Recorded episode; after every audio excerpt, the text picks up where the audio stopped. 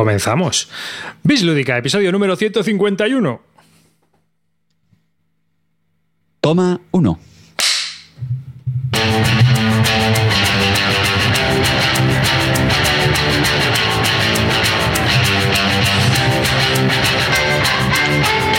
Hola y bienvenidos a un nuevo episodio de Bis Lúdica. Este es el episodio número 151 de un podcast dedicado a los nuevos juegos de mesa.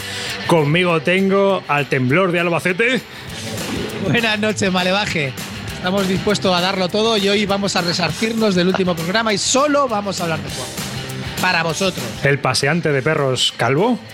¿Qué pasa? ¿Cómo estamos? ¿Qué ganas tengo de hablar de juegos y de aguantar a estos becerros? Y por supuesto también tenemos al rey del batín y del cubo rojo. ¿Qué pasa, chavales? Pues no, hombre, no.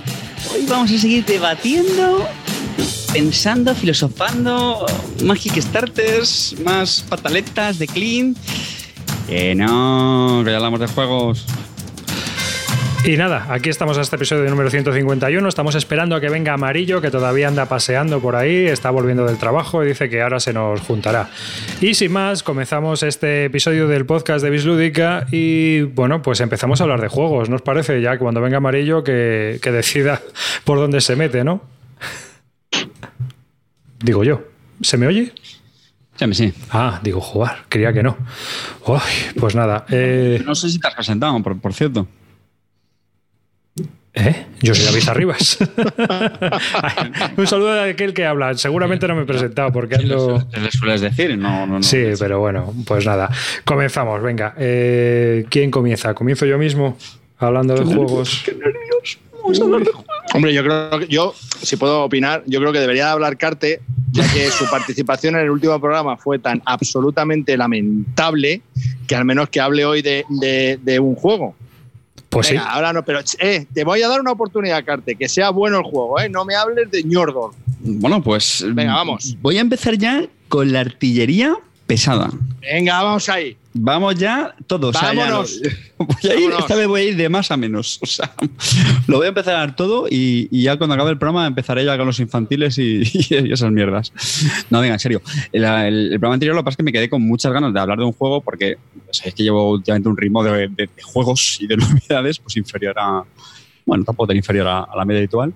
Y joder, este verano, pues la verdad es que tuve la, la suerte de que el amigo Gaceto pues, se acordó de mi eh, ostracismo dijo, ven para acá carta y que te voy a enseñar yo aquí cosas ricas y, y novedosas. Y bueno, pues tuve el detalle de, de enseñarme Watergate, que es un juego que, corregidme, va a salir en, en STS, no está ni siquiera publicado. Y bueno, pero no sé si está ya en tiendas o si lo está hace poco. Y, y bueno, pues lo enseño Watergate, seguramente sabréis que es, el- que es un juego para los jugadores del diseñador famoso de, de Matías Kramer, famosos por títulos como Glenmore, eh, Lancaster también era, ¿no? Me parece. Y Sí, el- Lancaster también. Helvetia. Helvetia, y bueno, tiene- Rococó. tiene- es un diseñador bastante curioso, yo creo. Rococó no, Rococó no. No, Rococó era de. No, Rococó no, de Malch. Perdón, perdón. Bueno, el caso. Y bueno, pues un juego de jugadores que está ambientado, pues como seguramente sabréis, pues en, en el caso Watergate, ¿vale? Es el- la administración Nixon, el presidente de los Estados Unidos Nixon, allá por los, por los 70, pues contra los periodistas del, del Washington Post. Y pues cada jugador son jugadores jugadores y cada jugador pues lleva, digamos, uno de las bandos, facciones, podríamos llamarlo, ¿vale? La verdad que es un juego bastante curioso porque por un lado es bastante histórico, ya que es- es- está dirigido por, por cartas, tienes un mazo de cartas con, con eventos de- del caso, como podéis imaginar, pero a la vez tiene un toque bastante abstracto. Tiene un tablero que es como una malla de, de de triángulos con tres colores. Y bueno, la idea es muy sencilla. Como periodistas, pues tenemos que hacer que dimita a Nixon, evidentemente, y como Nixon, pues tenemos que, que escabullirnos cancelando las pistas de los, de los periodistas. ¿vale? Entonces, la mecánica, una cosa muy chula del juego es que las reglas realmente son muy sencillas. Son muy sencillas. Se reparten unas cartas y, pues, lo típico en estos juegos, las juegas como el evento o como las operaciones que te sirven para, para subir unos tracks, para conseguir estas pistas, para que poco a poco te vayas acercando a, Nixon. Y bueno, no, me quiero enredar tampoco mucho más en los detalles para no aburrir con los mecánicas, ¿vale? Pero sí deciros que realmente es, es muy sencillo, es bastante intuitivo. Y con una duración, pues también yo creo que es un, es un punto a favor, que es bastante correcta. Pues unos 30 minutos, partidas muy cortas, a lo mejor se pueden alargar a 60 minutos, ¿vale? Y, claro, es un juego con mucho cromo. Yo tengo que reconocer que, hombre, a mí particularmente el, el caso Watergate no me apasiona, pero bueno, pero que son de esos juegos que cuando, los, cuando, le das, sí que te puede despertar cierto gusanillo. Y claro, Gonzalo es de, formación periodista y él era un apasionado y es verdad que él lo, disfrutaba muchísimo más que, por ejemplo, por ejemplo yo, que ya digo que, lo, que también lo disfruté, ¿eh? sobre todo en la segunda partida, echamos dos. La primera me quedó un poco así como, bueno, bien, y la segunda sí que lo, lo saboreé bastante y dije, sí, sí, este juego está muy chulo. De hecho, una de las cosas que más me gustó es que como las cartas son con eventos, la, la inmensa mayoría, si lo juegas, se descartan. Entonces, claro, ahí ya te plantea un dilema lo típico, ¿no? De, si juego el evento, sé que se va a descartar y en la segunda vuelta de las cartas eh, no lo voy a tener disponible, o no. O quemo naves, voy a saco y venga, juego el evento, que normalmente suele mejor que las operaciones, y, voy a saco. O sea, la verdad es que ese, pequeño dilema, esa decisión, pues la verdad es que estaba bastante chulo. Es un juego con una caja tampoco muy grande, no, no es muy grande, yo es una cosa que cada vez empiezo a, valorar más por falta de espacio. Y chicos, un precio yo creo que es razonable para los tiempos que vivimos. Me parece que por PvP está por 35 euros, ¿no? Además, va a salir en español. Porque... Me he equivocado de programa, está Carte hablando. Sí. Bienvenido, Amarillo. Saluda, saluda. ¿Qué pasa, chavales? Un placer. pero, con criterio, pero con criterio. ¿De qué estamos hablando, Carte? De Watergate. Eh, Va a salir en español. El juego, acabo de venir me pisa el juego, macho. ¿Esto qué coño es, tío? Bueno, aprovecha. Sí, sí, va, a comentarlo también. Que, que bueno, lo que os estaba diciendo, va a salir en español, va a salir por Salt, Pepper and Canes, la editorial que lleva Gaceto, Fairfax y Michael de Cuarto de Juegos, y que, bueno, pues, o sea, que yo creo que te lo enseñó porque ya lo habían echado el ojo, ya tenían la licencia. ¿No te dijo nada? Bueno, no, sí, sí, en aquel momento, claro, yo se lo dije, digo, Gaceto, digo que esto que ya estáis detrás de la edición y juraría que en aquel momento no lo tenían cerrado. De hecho, me pidió que tampoco dijera nada, porque por lo típico, bueno, no sé. Eh, no, no lo tenían. De una editorial. Eh, te estoy hablando, no sé si quedé con él, pues con Kling, cuando veamos a finales de julio, ¿no? A mediados de julio, pues por ahí, por, estando de julio. Bueno, el caso, no, no lo tenían cerrado, ¿eh? De hecho, lo anunciaron como al mes siguiente o algo así. Oh. Y una pregunta que tengo yo que hacerte. Al ser un juego, un Card Driver Games de un tema que también Mm, tiene un poco hacia 1960 carrera a la Casa Blanca. ¿Cómo lo ves tú? Mm, no, para mí tiene un sabor bastante diferente. No, que sí es diferente, pero que comparando los dos, ¿qué tal? ¿Cuál te parece más chulo? Este es más corto, ¿no? A ver, yo te soy sincero, a la, carrera de la Casa Blanca lo he jugado no sé si dos o tres veces. Es un juego que no está bien, pero no me termina de convencer. Y este es que para la duración que tiene, de, verdad que está muy bien. ¿eh? Eh, está chulo. Está, es lo que os digo, es que es un típico juego que en poco tiempo te deja, te, te, gana, te da ganas de revancha. Y es bastante tenso, el juego es bastante tenso porque se te pueden adelantar a la hora de, pillar los confidentes, que te hace polvo eso. Mm. Eh, bueno, está bastante bien. Y yo creo que cuando conoces las cartas ya pilla un rollo muy guapo. La verdad que lo que dura, tío, que dura media hora, 40 minutos, como mucho se explica en cinco minutos, porque yo se lo expliqué también a mi hijo y estuvimos jugando una partida y le gustó, ¿eh? Y eso que mi hijo es Destroyer, con los juegos no le gusta ni uno al cabrón. Y, este le, le, moló bastante. Y la verdad que a mí el juego también me dejó bastante buen sabor de boca. Se explica nada, eh, rapidísimo, enseguida estás jugando. Las cartas tienen pues su sabor histórico. Creo que además el manual incluye una especie de, de historieta, ¿no? Un poco de trasfondo para, cada una de las cartas. Ya sabes que a mí eso en los juegos la verdad que me mola bastante. El hecho de que te despierte interés por un tema, yo creo que está bastante mola. De hecho, lo jugué y me vi la de los todos los nombres del presidente, ipso facto. Eh, sobre los eventos, incidir lo que he dicho antes. Eh, intentad darle por lo menos un par de partidas. ¿Por qué? Porque lo digo, lo normal en el juego, no sé si a ti te pasa amarillo, es que el mazo de cartas digamos que lo agotes y lo, lo, cicles otra vez y lo vuelvas a jugar, ¿vale? Entonces, claro, es el típico juego que cuando ya los eventos te lo vas familiarizando, no tiene tanta curva como un Toilet Struggle o incluso un Carrera de la Casa Blanca, que ahí te, lleva bastantes partidas familiarizarte con los eventos, pero hombre, aquí al menos un par sí que es recomendable porque, claro, cuando ya ve los eventos que son muy potentes, los, los, los eh, ponderas mejor, si te sale a cuenta jugarlo o no. ¿vale? Pero pasa un poco como en el Strike, claro, poder jugar las cartas por los puntos por el evento, cuando las juegas por el evento generalmente se descartan. Y entonces, claro, esa carta no vuelve al mazo. Entonces, si te juegas un evento que es bueno, pero estás perdiendo un pepino de cuatro puntos para poder llevarte, tienes que valorar eso también. La verdad, la verdad que a mí me mola mucho, porque es como un poco también la mecánica un poco del Churchill, ¿no? Ahí luchando por el track. y mola bastante. Eso me mola mucho. Clint. A ver, una cosita. No todo le iba a hacer mal el puto gaceto, ¿no? ¿Cómo se llama la mierda aquella que jugó amarillo, que tenía una portada horrible, roja y, azul? La de los rusos. Ah, el Europe Divided. No estaba tan mal tampoco el Europe A ver, vale. Europe Divided. Eh, eh, Europe Divided. Eh, Twilight Struggle. Eh, Virgin Das Volk. Todo esta, toda esta basurilla que ya vamos conociendo, que se aparecen todos. Eh, ¿Hay algo diferente o seguimos haciendo churritos? No, a ver, tío, este, este, este, es totalmente distinto, no tiene que ver nada con el Twilight de Struggle. Es un juego que se juega. Es un bueno, con el Twilight no por, por, duración, pero vamos a ver, juego un evento, mayorías en el tablero, la misma no, No, no, no, no, aquí no. Aquí el rollo es que tienes que ir como trazando un, grafo desde, desde, el sospechoso hasta Nixon. Si consigues trazar eh, el camino desde dos sospechosos, porque tú lo que vas es pues, eh, en un track, te vas luchando por las pruebas. Las pruebas están divididas en tres colores, amarillo, azul y verde, y, y, en las casillas puedes poner, en alguna casilla puedes poner azules, en otras amarillas y en otras verdes. Y entonces, pues conforme vayas consiguiendo esas pruebas, tienes que ir vinculando a los, a los potenciales informantes con Nixon. Si consigues vincular a dos, gana el, periodista. Y si consigues llevarte cinco tokens de, de, iniciativa, de iniciativa, no, del el otro, el de Momentum, pues gana Nixon a ver, ¿es un, ¿es un 4 en raya potenciado? No. no, pero, no, pero, pero, te digo, eh, tiene la posibilidad de hacerle insertos en 3D. ¿Qué? Así que ya entra en tu wishlist seguro. Se lo, tenía, se lo tenía guardado arriba. No, escucha, Clean, en serio.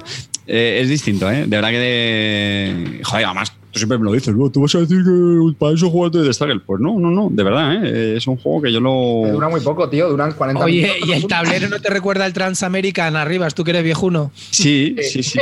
O al Jeans. Yo estaba pensando en el Jeans, ¿no? es, más bien, es más bien del Project GIF, ¿no? Sí, eso. Sí. Y... Sí, Calvito. Eh, tema, tema de reglas, ¿cómo están? Las reglas, también, yo no tuve ninguna duda. Y de hecho, es que prácticamente se explica en dos minutos, tío. ¿Es para todos los públicos? Yo diría que sí. Yo lo juego con el niño. A ver, define públicos. O sea, yo, por ejemplo, típico chavalín de 8 años que puedes jugar a bastantes euros con él, ostras, esto me parece muy agrido porque al final... Hombre, es que esto es muy político, te tiene que ir el rollo, ¿no? También.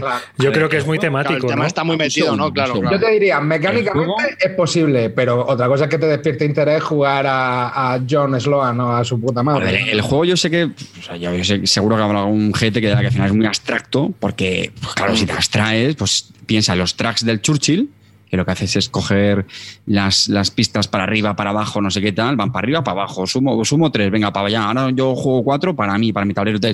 Y eso, si te pones así, oh, pues sí, claro, muy abstracto. El, cromo se lo meten los eventos en, sí, que además tiene ahí sus, sus fotografías de la época, en blanco y negro, tal. O sea, decir que yo tema, sinceramente, tema le veo.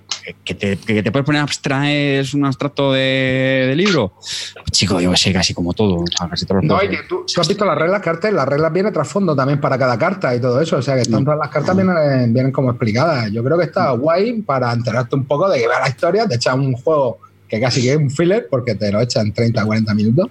No, eso no llega a la hora. Y, la verdad que es bastante tenso por lo que os comentaba, porque hay veces que la cosa se aprieta rápido, ¿sabes? A mí me gustó. Amarillo, si te hago un test, pasas, eh, ¿sabrías algo sobre el tema de. me, lo sé todo, me lo sé todo, hermano. Sí, el Watergate. De, plan, Bueno, por cierto, por cierto, por cierto, Rococo es un juego de Matías Kramer. que estabais dudando. Ah, ¿ves? Es que. También. Que ahora va a salir, ahora va a salir el kit starter con, con la edición Clean. La edición. No, no, la edición Clean no es Clean, tiene el Rococo, tiene, se compró la expansión. Aquellos que, como siempre, no me dicen. No, no lo has dicho casi en ningún programa, Clean. Resulta que, resulta que ahora va a salir por 80 pavos. O sea, pues pero lo pinta ya no tú, ¿no? Eh, eh, arribas, arribas, anota minuto y resultado, que la normal es tener 157, voy a decir, pues me meto en el Kickstarter porque ¿qué somos? ¿Pobres o.? a ver, escucha un momento. Si tengo el Rococó, tengo el Rococó, ¿tú crees que voy a meter y, me costó 35 pavos? ¿Tú crees que voy a pagar voy a pagar 80 pavos? Olvídame. Olvídame. Oye, cuando ya has dicho que no, lo vas a hacer. Así no vamos a hablar de los 40 juegos que nos hemos propuesto esta noche. Bueno, yo voy a, yo voy a seguir con Sal Piper and Games. Venga, va, que voy a hablar de otro juego que no vale 80. Antes, antes, antes, rápidamente, rápidamente, rápidamente. Eh, Carte, amarillo. Está duro, ¿eh? Carte, amarillo. nota, dedo para arriba, muy para arriba, ¿cómo va? Bien, muy bien. Oh, bien, bien, puse un ocho, Recomendable, recomendable. ¿eh? Sí, sí. Yo igual me lo pillo, fíjate lo que te digo, ¿eh? Es que para dos CDG, media horita. Yo es que no, no tengo juegos en ese nicho. No, no. No, no, lo digo en serio, ¿eh? No, Sí, pero también, yo creo que es un tema que también te gusta, ¿no? Mm, no te creas, ¿eh? Es que a mí la historia americana, tío. Ah, pero amarillo sí, amarillo le hace A mí ojitos. sí me eh. moló, a mí me moló, a mí me moló. Ya te digo que fui corriendo y me tragué ahí a la película de todos los hombres del presidente. Un Rápido. poco, coña- un poco coñacete, ¿eh? Joder, tío. Venga, eso para el podcast de películas. Eso- Venga, arriba, ¿qué nos ibas a contar? Yo voy a hablar de Expansionopolis. Tú, También un juego de Salt Paper and Games, un juego que viene en una carterita, 14 euritos, que más que un juego es un puzzle cooperativo porque se juega cooperativo y tienes que ir montando con las cartas que vienen, son 18 cartas y es- tres se ponen a puntuar. Porque por un lado viene dibujada toda una ciudad con sus barrios industriales, residenciales, comerciales o parques y, por, y carreteras. Y por el otro lado vienen formas de puntuar. Y en cada partida puntúas por dos cosas. Una, por una puntuación básica que hay, que es la de los barrios residenciales contra las industrias. Si tienes mucha industria, pues te quita puntos. Y si tienes muchos barrios residenciales, pues te da puntos. Y luego cada carta, a su vez, te cambia, te añade esa puntuación, te añade una nueva puntuación. Entonces, de lo que se trata es de hacer todos los puntos que puedas. Y bueno, pues eh, yo creo que aquí lo hemos jugado ya todos, ¿no? Es un juego bastante, bueno, es un cooperativo bastante interesante. Yo me lo compré y aún no lo he jugado. No lo has jugado. Está curioso, es un puzzle curioso, ¿eh? Al Y el principio, solitario, el solitario mola, ¿no? eh, Bueno, solitario es- sí. es, igual que a dos es para o tres. solitario, yo creo. No, pero y es que aunque lo juegues a dos o tres, lo vas a jugar en solitario porque al final. Sí, por eso me refiero. Es que, Que- pero es que esos juegos al final para eso lo juegas en solitario, yo creo. Sí, pero bueno, lo, lo chulo es que yo, por ejemplo, me lo he llevado todas las vacaciones. He ido conmigo, hemos eh, jugado un montón de partidas y nos lo hemos llevado por bastantes sitios. La verdad es que hemos jugado en el aeropuerto, en el avión, en todos lados. Porque, claro, no ocupa nada. ¿En la, en la mesita del avión cabe? Sí, Cabe, cabe. cabe. cabe. Sí, cabe, cabe. Eso es un triunfo, ¿eh? Cabe, Eso, cabe. es- eso son más puntos de victoria porque como te tienes que limitar al espacio de la mesa, Claro. pues entonces no puedes construir muy grande. en este No, juego pero- tampoco conviene construir muy grande. Pero es un una comedura de tarro y la- lo cierto es que también tiene una curva de aprendizaje. No sé si eh, al principio no puntúas una mierda y hasta que aprendes cómo diablos configurar todo ahí para que vayas haciendo puntos es un poco duro. Aparte de que hay cartas que son más duras de puntuar. Bueno, hay combinaciones de puntuación que son más fáciles que otras. Pero como solitario está muy, muy entretenido y para jugar también así una partida con alguien en plan cooperativo a ver cuántos puntos hacéis, también está muy bien. Es un, un puzzle muy chulo. A mí lo que me ha pasado con este juego, macho, es que he descubierto que no me gusta lo solitario. porque me lo compré para eso, porque todo el mundo lo, lo ponía tan bien, tal. Digo, venga, pues yo qué sé, para los típicos retos muertos, joder, con lo poco ocupa, tío, es que es brutal, o sea, brutal. Lo de la carterita esta, de tamaño cartera. Pero, tío, es que jugué y dije, ahora, efectivamente, digo, está muy bien. Digo, pero la verdad es que Yo es que juego con Pablo. quiero leer o, o jugar al TTA en el móvil o... Pero yo juego con Pablo y nos lo pasamos bien los dos. Ya, ya, Estamos no, haciendo no, algo juntos. Que me parece súper recomendable este juego y además es igual el precio que tiene. Ay, va, es verdad, que tenemos la imagen del Watergate, nos dicen por el WhatsApp. Es cierto, como estoy hablando yo, pues me ha ido la olla. Pero bueno, Mientras hab- hablo yo de- del Expansiopolis. Bueno, recordaros que las reglas son bastante fáciles. Es un juego que para casi todos los públicos. Eh, mi hija también lo ha probado y, y y nada. Viene con, una- con varias expansiones que lo único que Eso hace es. es, eh, añadirle algo más de dificultad al juego, que ya de por sí entraña bastante y tiene varios niveles. Pues jugar en el básico, en el que las carreteras no puntúan negativo, y en normal, que las carreteras pues puntúan en negativo. No todas las carreteras que se vean, pues te puntúan en negativo al, al final. Eh, a mí que me ha parecido, a mí me ha parecido que está muy bien, que es un juego que con 18 cartas mm, alucinas, o sea, es que flipo. Lo puedes jugar en 10 minutos o puedes tardar 20 minutos, porque al final tienes que poner una carta y tienes tres opciones, tienes tres cartas en la mano. Entonces tienes que ver cómo es la mejor opción para poner esa carta. Es, optimizar las tres cartas que tienes en la mano para, eh, en, función de los objetivos que te hayan salido, pues a, petarlo. Entonces, ¿qué es lo que pasa? Lo que hay que conseguir al final es puntuar en positivo. Eh, yo las dos primeras palmé, las- la tercera partida lo superé, me quedé alucinado porque por lo que había leído la gente tardaba un montón de partidas y he jugado 13 partidas y desde la 3 hasta la decimotercera no gano. y cada vez puntúo más en negativo. Yo, yo no sé. ¿cu- ¿cuál es el máximo? Lo voy a- ¿Cuál es la máxima puntuación que te has hecho? Vamos, que la tercera partida la jugó mal. O sea, quitando los negativos, dos puntos o tres puntos. No jorobes, tío. Yo una partida tuve una combinación de 21 puntos, tío. ¿Quitando los negativos? Sí, sí, sí. Joder, no, no, no, yo hice tres o vamos, ni de coña, lo voy a mirar, pero. cuatro. A, mí, de hecho, lo, que me pasó, y, estoy seguro que hice algo mal, es que la gané. Y joder, eh, claro, estos juegos, el, un gran aliciente es que te piquen, ¿no? Con la puntuación, que no lo saques, que lo quieras intentar otra vez. Y yo también me, influyó eso.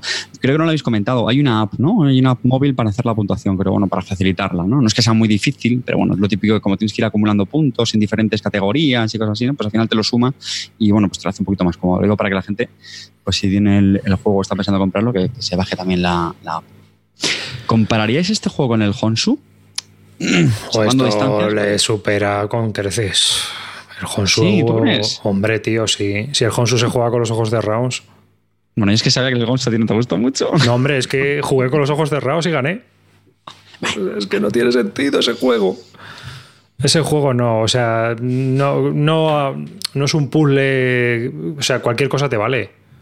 No es una cosa que, tú tengas que comerte mucho la cabeza. O sea, tiene ahí un rollo de subasta que realmente no añade nada. Y aquí, al ser cooperativo, tiene más rollo de no, espera, ¿por qué no lo pones aquí o lo pones allá? O, incluso jugar las, las, cartas de una manera o de otra. ¿no? O sea, que, es muy posicional, claro, obviamente, pero que es muy entretenido. A mí me parece que, que consigue bastante bien su objetivo. Yo creo que es un juego muy recomendable que puedes conseguir en cartera pequeñita de estas de 14 pavos, que te lo puedes llevar a cualquier sitio y que la verdad es que si te interesan los solitarios o los cooperativos así entre dos o, tres como mucho, es un juego que por lo que cuesta ineludiblemente cabe en cualquier sitio y no tienes por qué ni deshacerte de él. Actualizo, he jugado 10 partidas, una he hecho 0 puntos, otra he hecho 6 y el resto he perdido. no, yo, el máximo he hecho 21. Pero tampoco te creas tú que... Tampoco te creas tú que, he tenido unos desastres de negativos alucinantes. La verdad es que el juego es difícil, ¿eh? Tiene ahí una curva. No, es nada, asequible. Y depende mucho también. Tiene bastante rejugabilidad. Claro, porque las tres cartas, las tres combinaciones que, de puntuación que te van a salir para esa partida, pues te, hacen que el juego pues sea de una manera o de otra. Eh, sí, sí, eh. muy recomendable. Veredicto, chavales. Yo recomendable. Sí, recomendable, Totalmente, sí.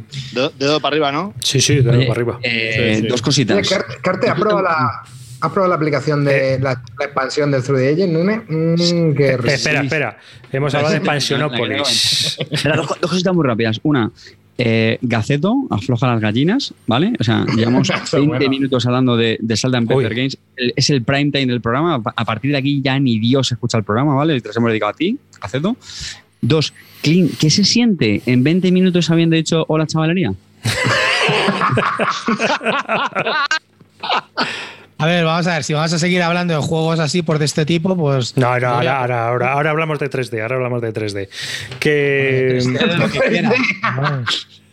que una, una, cosa que yo quería comentaros, una anécdota, una anécdota, ¿vale? Buscando información de, de los juegos que vamos a hablar hoy, me, me, he llegado hasta el usuario de la BGG de Gaceto. ¿Sabéis cómo se llama el usuario que es bloquero y editor de juegos? Del cojón. Del cojón. Del, cojón. Así lo tengo en el, en el toilet de Stragger del iPad. Solo era eso. Venga, Clinito. si no, macho, luego se nos echan encima. Venga, Clinito. Somos unos vendidos, somos unos vendidos, tío. A ver, este verano eh, he rescatado un juego que tenía que tenía cogiendo polvo en la estantería sin ningún motivo, porque la verdad que no entiendo por qué tardaba tanto. Un juego que me flipa, que se llama Anacrony, ¿vale? Anacrony, que tendrá los detractores, tendrá aquí, aquí ahora los cuatro anti, anti euros que tengo ahí aquí preparado con las uñas. Me parece un pelotazo de juego, me parece un juego buenísimo. Juego que trata de, pues bueno, le trata de poner un tema que yo creo que más o menos lo tiene bien implementado, que consiste el planeta se ha ido a la mierda y hay, hay un se han conseguido descubrir antes los viajes en el tiempo y podemos el planeta no, no puedes evitar la, catástrofe pero sí puedes los viajes en el tiempo pues tratar de salvar a la mayor gente posible. Eh, el rollo este de los viajes en el tiempo lo hace pues cogiendo en cada ronda puedes coger préstamos eh, que luego vas a tener que devolver echando para atrás en la línea temporal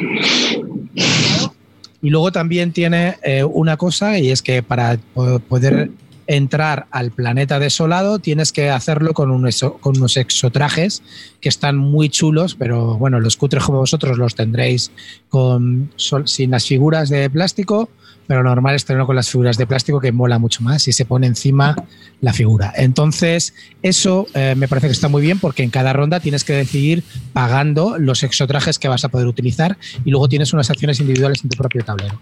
Ese juego, la verdad, que es no, no haya además una colocación de trabajadores, con, con, el tema de lo del viaje en el temporal y los préstamos. Eh, te mantiene todo el rato en tensión. Es muy difícil porque eh, los sitios sobre el tablero principal con los otros trajes se llenan enseguida. Eh, cada, cada facción es totalmente asimétrica. Me encanta, me lo paso fenomenal. Además, te venía ya con dos expansiones, solamente hemos podido jugar una. Estoy deseando meterle más. Me acabo de meter en la expansión que lo acaban de sacar y que me meten más cosas. Y es un juego que, me, que a mí me, gusta muchísimo. Me han, eh, además, he oído mm, cosas muy buenas sobre el solitario, que es bastante difícil. Incluso con la nueva expansión han sacado un, un bot mejorado del solitario.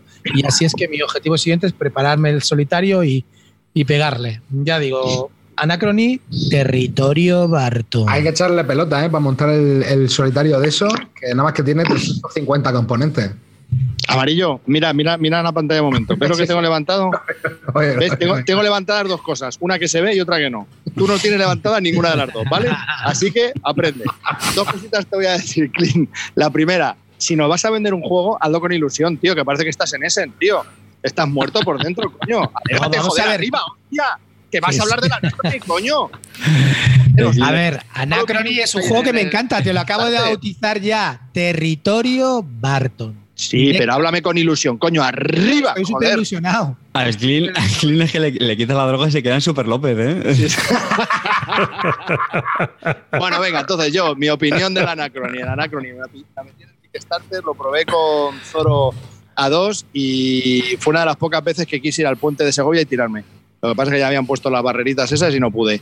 Lamentable. No pude con él. Los viajes en el tiempo me parecieron, es lo único que cabe destacar, pero me pareció una colocación de trabajadores enormes que no tiene ningún sentido. Yo, desde luego, a mí no, no es que no quise probar ni el solitario, me pareció tan aburrido y un setup tan infernal que dije, no, al final es mucho componente muy bonito y el resto ya me sobra por todos los lados. Entonces, a mí, a mí no me, no me cautivó, no le vi eso que dicen de que sí, que mola lo, de lo del moverse en el tiempo, mola, pero al final tampoco tiene, no es tan esencial en el juego, no puedes vivir sin él no solamente, Calvo, no solamente es moverse en el tiempo, eh, consiste también en prepararte porque luego ah, para poder salvar a tu, a tu población pues tienes que ah, reunir unos requisitos antes que los demás y después de la catástrofe pues el primero que llega pues puntúas más y luego hay otro que no puede llegar o que si llegas más tarde tienes puntos negativos. Es que tiene como muchos, como muchos mini objetivos que a mí la verdad que me, que me, lo hacen muy entretenido, no es el típico de colocación de colocadores de trabajadores me coloco y cojo un recurso. Eh, entonces, hay cosas que están muy bien. Es verdad que he de reconocer que abruma la cantidad de tokens y objetos. Es un poco a lo Fantasy Flight Game en los años, en, los principios de los 2000. Ahora ya olvídate de Fantasy Flight Game de eso, pero es en ese plan, ¿no? Hay miles de tokens, miles de cosas en el tablero, miles de mini tableritos, eh, pero luego el, juego es muy básico, es fácil. lo único que pasa es que es verdad que te, tienes que planificar bastante. Y, sinceramente, eh, entiendo que a la gente cuando lo ve desplegado, pues le abrume, pero luego no, no es tanto. Y es verdad que a mí me da un montón de rabia que con toda la cantidad de componentes que tengan y el pedazo de cajote que viene, si no te compras un inserto, luego no te cabe, tío. Es, imposible, sí, sí, sí, total. Es increíble, es increíble, de verdad. Amarillo, ¿qué nos quieres comentar? A ver, pues nada, yo probé también esto, lo probé, no, fueron las mejores condiciones, la verdad, porque empezamos a destroquelarlo a las doce y media de la noche. Ah, muy bien. Eh, fue en la CLBSK, además yo iba a dos pero a mí ese juego. No, no, o sea, quise morir, ¿vale? Eh, de hecho, el juego lo que dice Clint me pareció bastante básico, pero con una sobreproducción eh, para mí innecesaria, para el, para el juego que era. el juego tampoco lo vi, lo vi, de hecho le vi, no sé, igual es mi percepción de una sola partida, pero vi también que las losetas eran bastante parecidas, lo que hacía entre ellas y no sé, tío, que demasiado, demasiado rollo para luego lo que era el juego, tío. El juego lo vi poco elegante y, eso, y que era un coñazo explicar todo eso para luego eran, no sé, tío. me pareció un juego excesivamente barroco para lo que luego ofrecía. Y luego la inevitable comparación con el Trickerion, porque son de las mismas productoras, el mismo tipo de producción. A mí, por ejemplo, el Trickerion me gustó bastante menos. Eh, dime arribas, perdona. No, nada, te iba a decir eso. Primero que es de los que sacaron Trickerion, pero y era preguntarte que qué tal la comparación con Trickerion, según tú. Claro, a mí el Trickerion, por ejemplo, sí que me parece que es menos elegante. Primero, porque con la expansión del gato ese del callejón tienes que estar todo el rato leyendo cartas, con lo cual eh, al final te consiste en cartas súper potentes que tienes que conseguir pillar. Luego tiene un efecto bola muy grande el Trickerion, súper grande. Y luego, para mí, tienes que cambiar demasiados recursos para poder hacer los trucos. Es decir, eh, me gustaría jugarlo. No considero que el, el Trickerion está muy bien, pero para mí este es superior y no lo veo. El Trickerion todo el mundo habla súper bien y le parece maravilloso y a mí no, no me llena tanto siendo un buen juego. A ver, yo. Ah, espera, estabas arriba. Sí, sí, sí, sí, Estabas tú antes que yo. Sí, sí, pero dale, dale tú. Dale, Es más eh, a ver, eh, yo tenía el Trickerion, eh, me encantó ese juego, me pareció muy bueno, muy bueno. Y con, la, el, con el Callejón me pareció que era, vamos, me pareció un juegazo. Y yo no le veo ninguna similitud con Anacron. Ninguna. De hecho, me metí en Anacrony por el Trickerion. No, no le veo. No le veo. Calvo.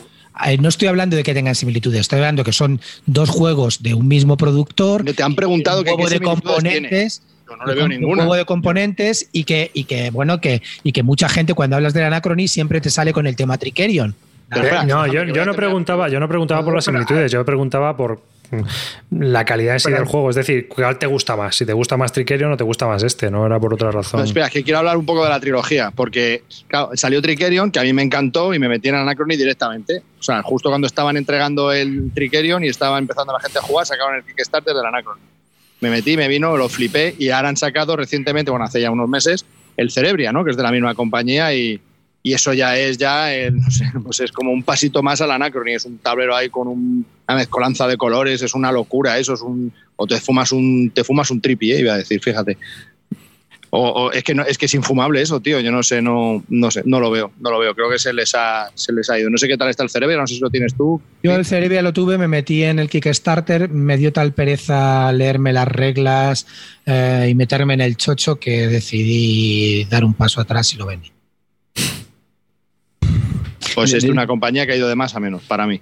No, justo de eso quería preguntaros yo, que estaba revisando la, lista de juegos que, ha diseñado este hombre, eh, David Turchi, no sé cómo se pronunciará. Coño, pues el que hace todos los solitarios, ¿no? Tiene cosas bastante curiosas. Todos los solitarios, efectivamente. Pues que el David Turchi este, este, año lleva a ese, no lleva cinco juegos, no lleva ninguno.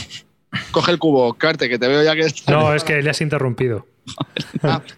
No, menos, sí, que tampoco es que fuera a decir, pero no me era por repasar un poco, que estaba viendo que tenía el Kitchen Rush, que corregime, no es como un, es un familiar, ¿no? Un pseudo party. El Cerebria, que es por el que se iba a preguntar ahora, ya lo estáis comentando. El Ice Shelters, el Days of Air de Budapest este, que, que también es un juego súper diferente, ¿no? Que, que, que, que, le echa un vistazo rápido a los juegos que ha hecho este hombre y, joder, que son, corregime, bastante cada uno de su padre y su madre, ¿no? No sé, eso tiene mérito. y, lo que te digo, y todos los modos en solitario de todos los Kickstarter se lo está currando el Tito, ¿eh? ¿Mm? Curioso. El día que saque uno bueno, el, del, Teotihuacán es suyo también. hay que decir. Lo hace, lo hace bien. O sea, el tío se está dando fama con eso. Eh, Teotihuacán no solitario. Que sí o que no, sí, ¿no? No, no. ¿No? no, a, mí, a, mí, los seguros en, en, general no me gusta jugar en solitario. A mí me gusta jugar en solitario los juegos de cartas. Yo lo, yo lo he explicado mil veces soy más de jugar. Soy... No, perdón, perdón usted, Estoy hablando de LCGs, de, de juegos que sean cooperativos que tenga que superar a uno. ¿Pero qué te pasa hoy, Clint, tío? Pero vamos a ver que, es verdad que los, los euros Arriba, corta. No me van. Corta que empezamos otra vez. Corta que empezamos otra vez. Night, de cartas. Ya que sí, que sí. Dos. Carte, Carte, pásame el cubo, por favor, que voy a votar.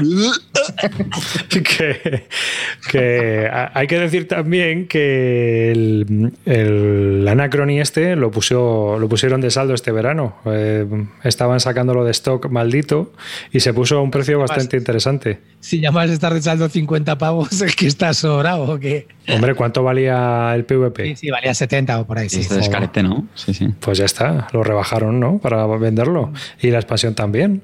Así que la publicaban aparte. bueno, puntuación del Anacrony, Clean. Eh, Para mí, para mí un. Oye, una, otra pregunta que tengo que. ¿La puntuación que es tipo ensalada de puntos? No, no, no. Creo que no. Es tipo, no, no tiene mucha. ¿Cómo se puntúa? Tengo curiosidad. Se puntúan por los edificios que has construido, se puntúan eh, por los puntos que hayas conseguido durante el tablero y me parece, no, a ver qué más recuerdo más. No me suena que se hicieran mucho. Los puntos que has acumulado, por luego los. Mm, es que luego los puntos que consigues con, con la evacuación te los dan directamente. Mm, no, es que no tiene mucho más, mucho más ensalada de puntos, así que recuerdo, no, no tiene mucha más historia.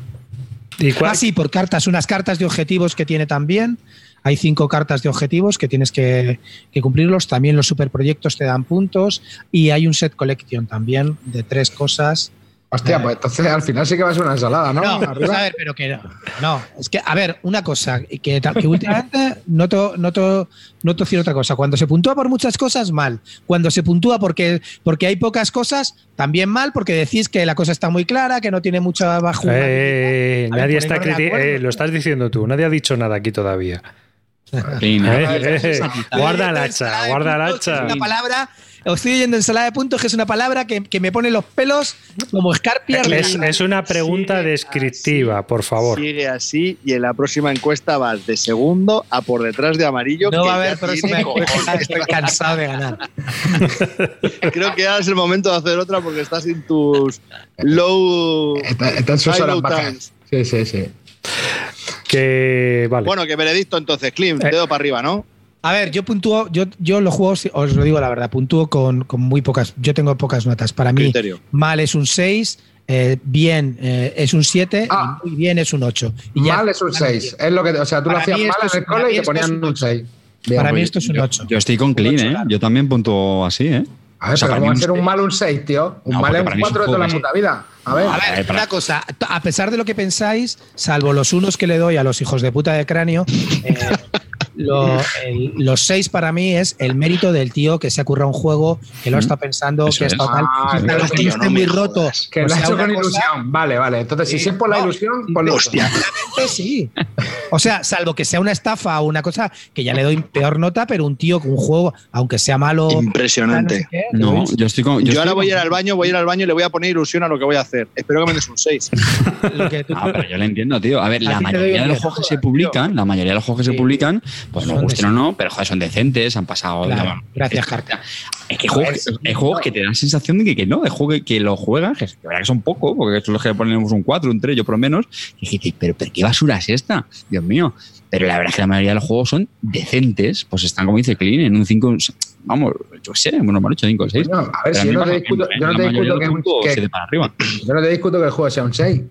Porque realmente ya son muy selectivos. Malo le ponga un 6, coño a ver, una cosa. O sea, ¿no has puesto un 3, un 4 en tu vida? Sí, sí, un, mogollón, pero juegos que, ah, ya son, que ya son basuras. Quiero decir, no, pues es dilo, tío. La categoría de basura infecta. es que has dicho que el malo le pones un 6, no me jodas, tío. Me refiero a los malos, vamos a ver, ¿no? A, ver, malo no es la palabra. A los notables y Misud.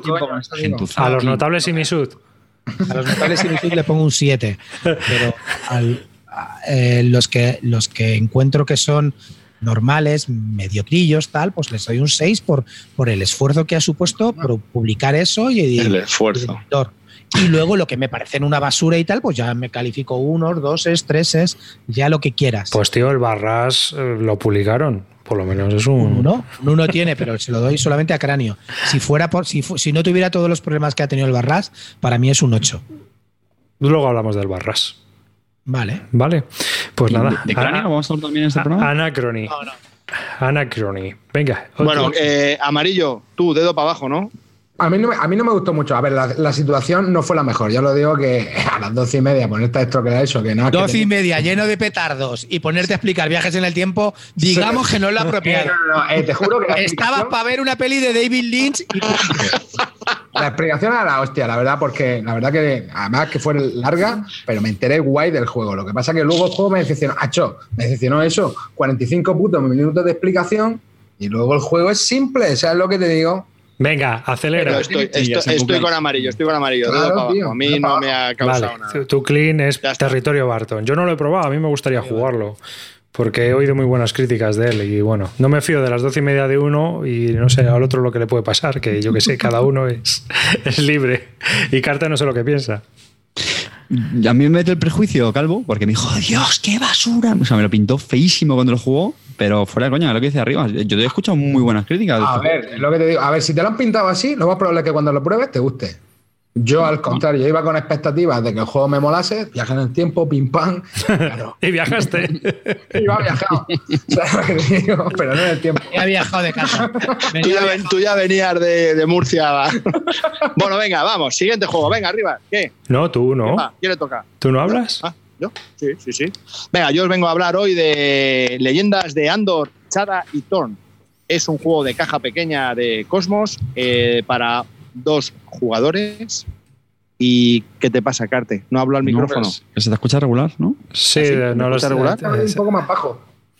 No me jodas, se me está acabando la pila. Claro, como arriba no me da mis ingredientes buenos, cabrón. Pues nada, voy a tener que levantar la voz. Bueno, pues Andor, eh, Chada y Torn es un juego para dos jugadores en cooperativo y se puede jugar perfectamente en solitario. Es un juego que dura unos 45 minutos.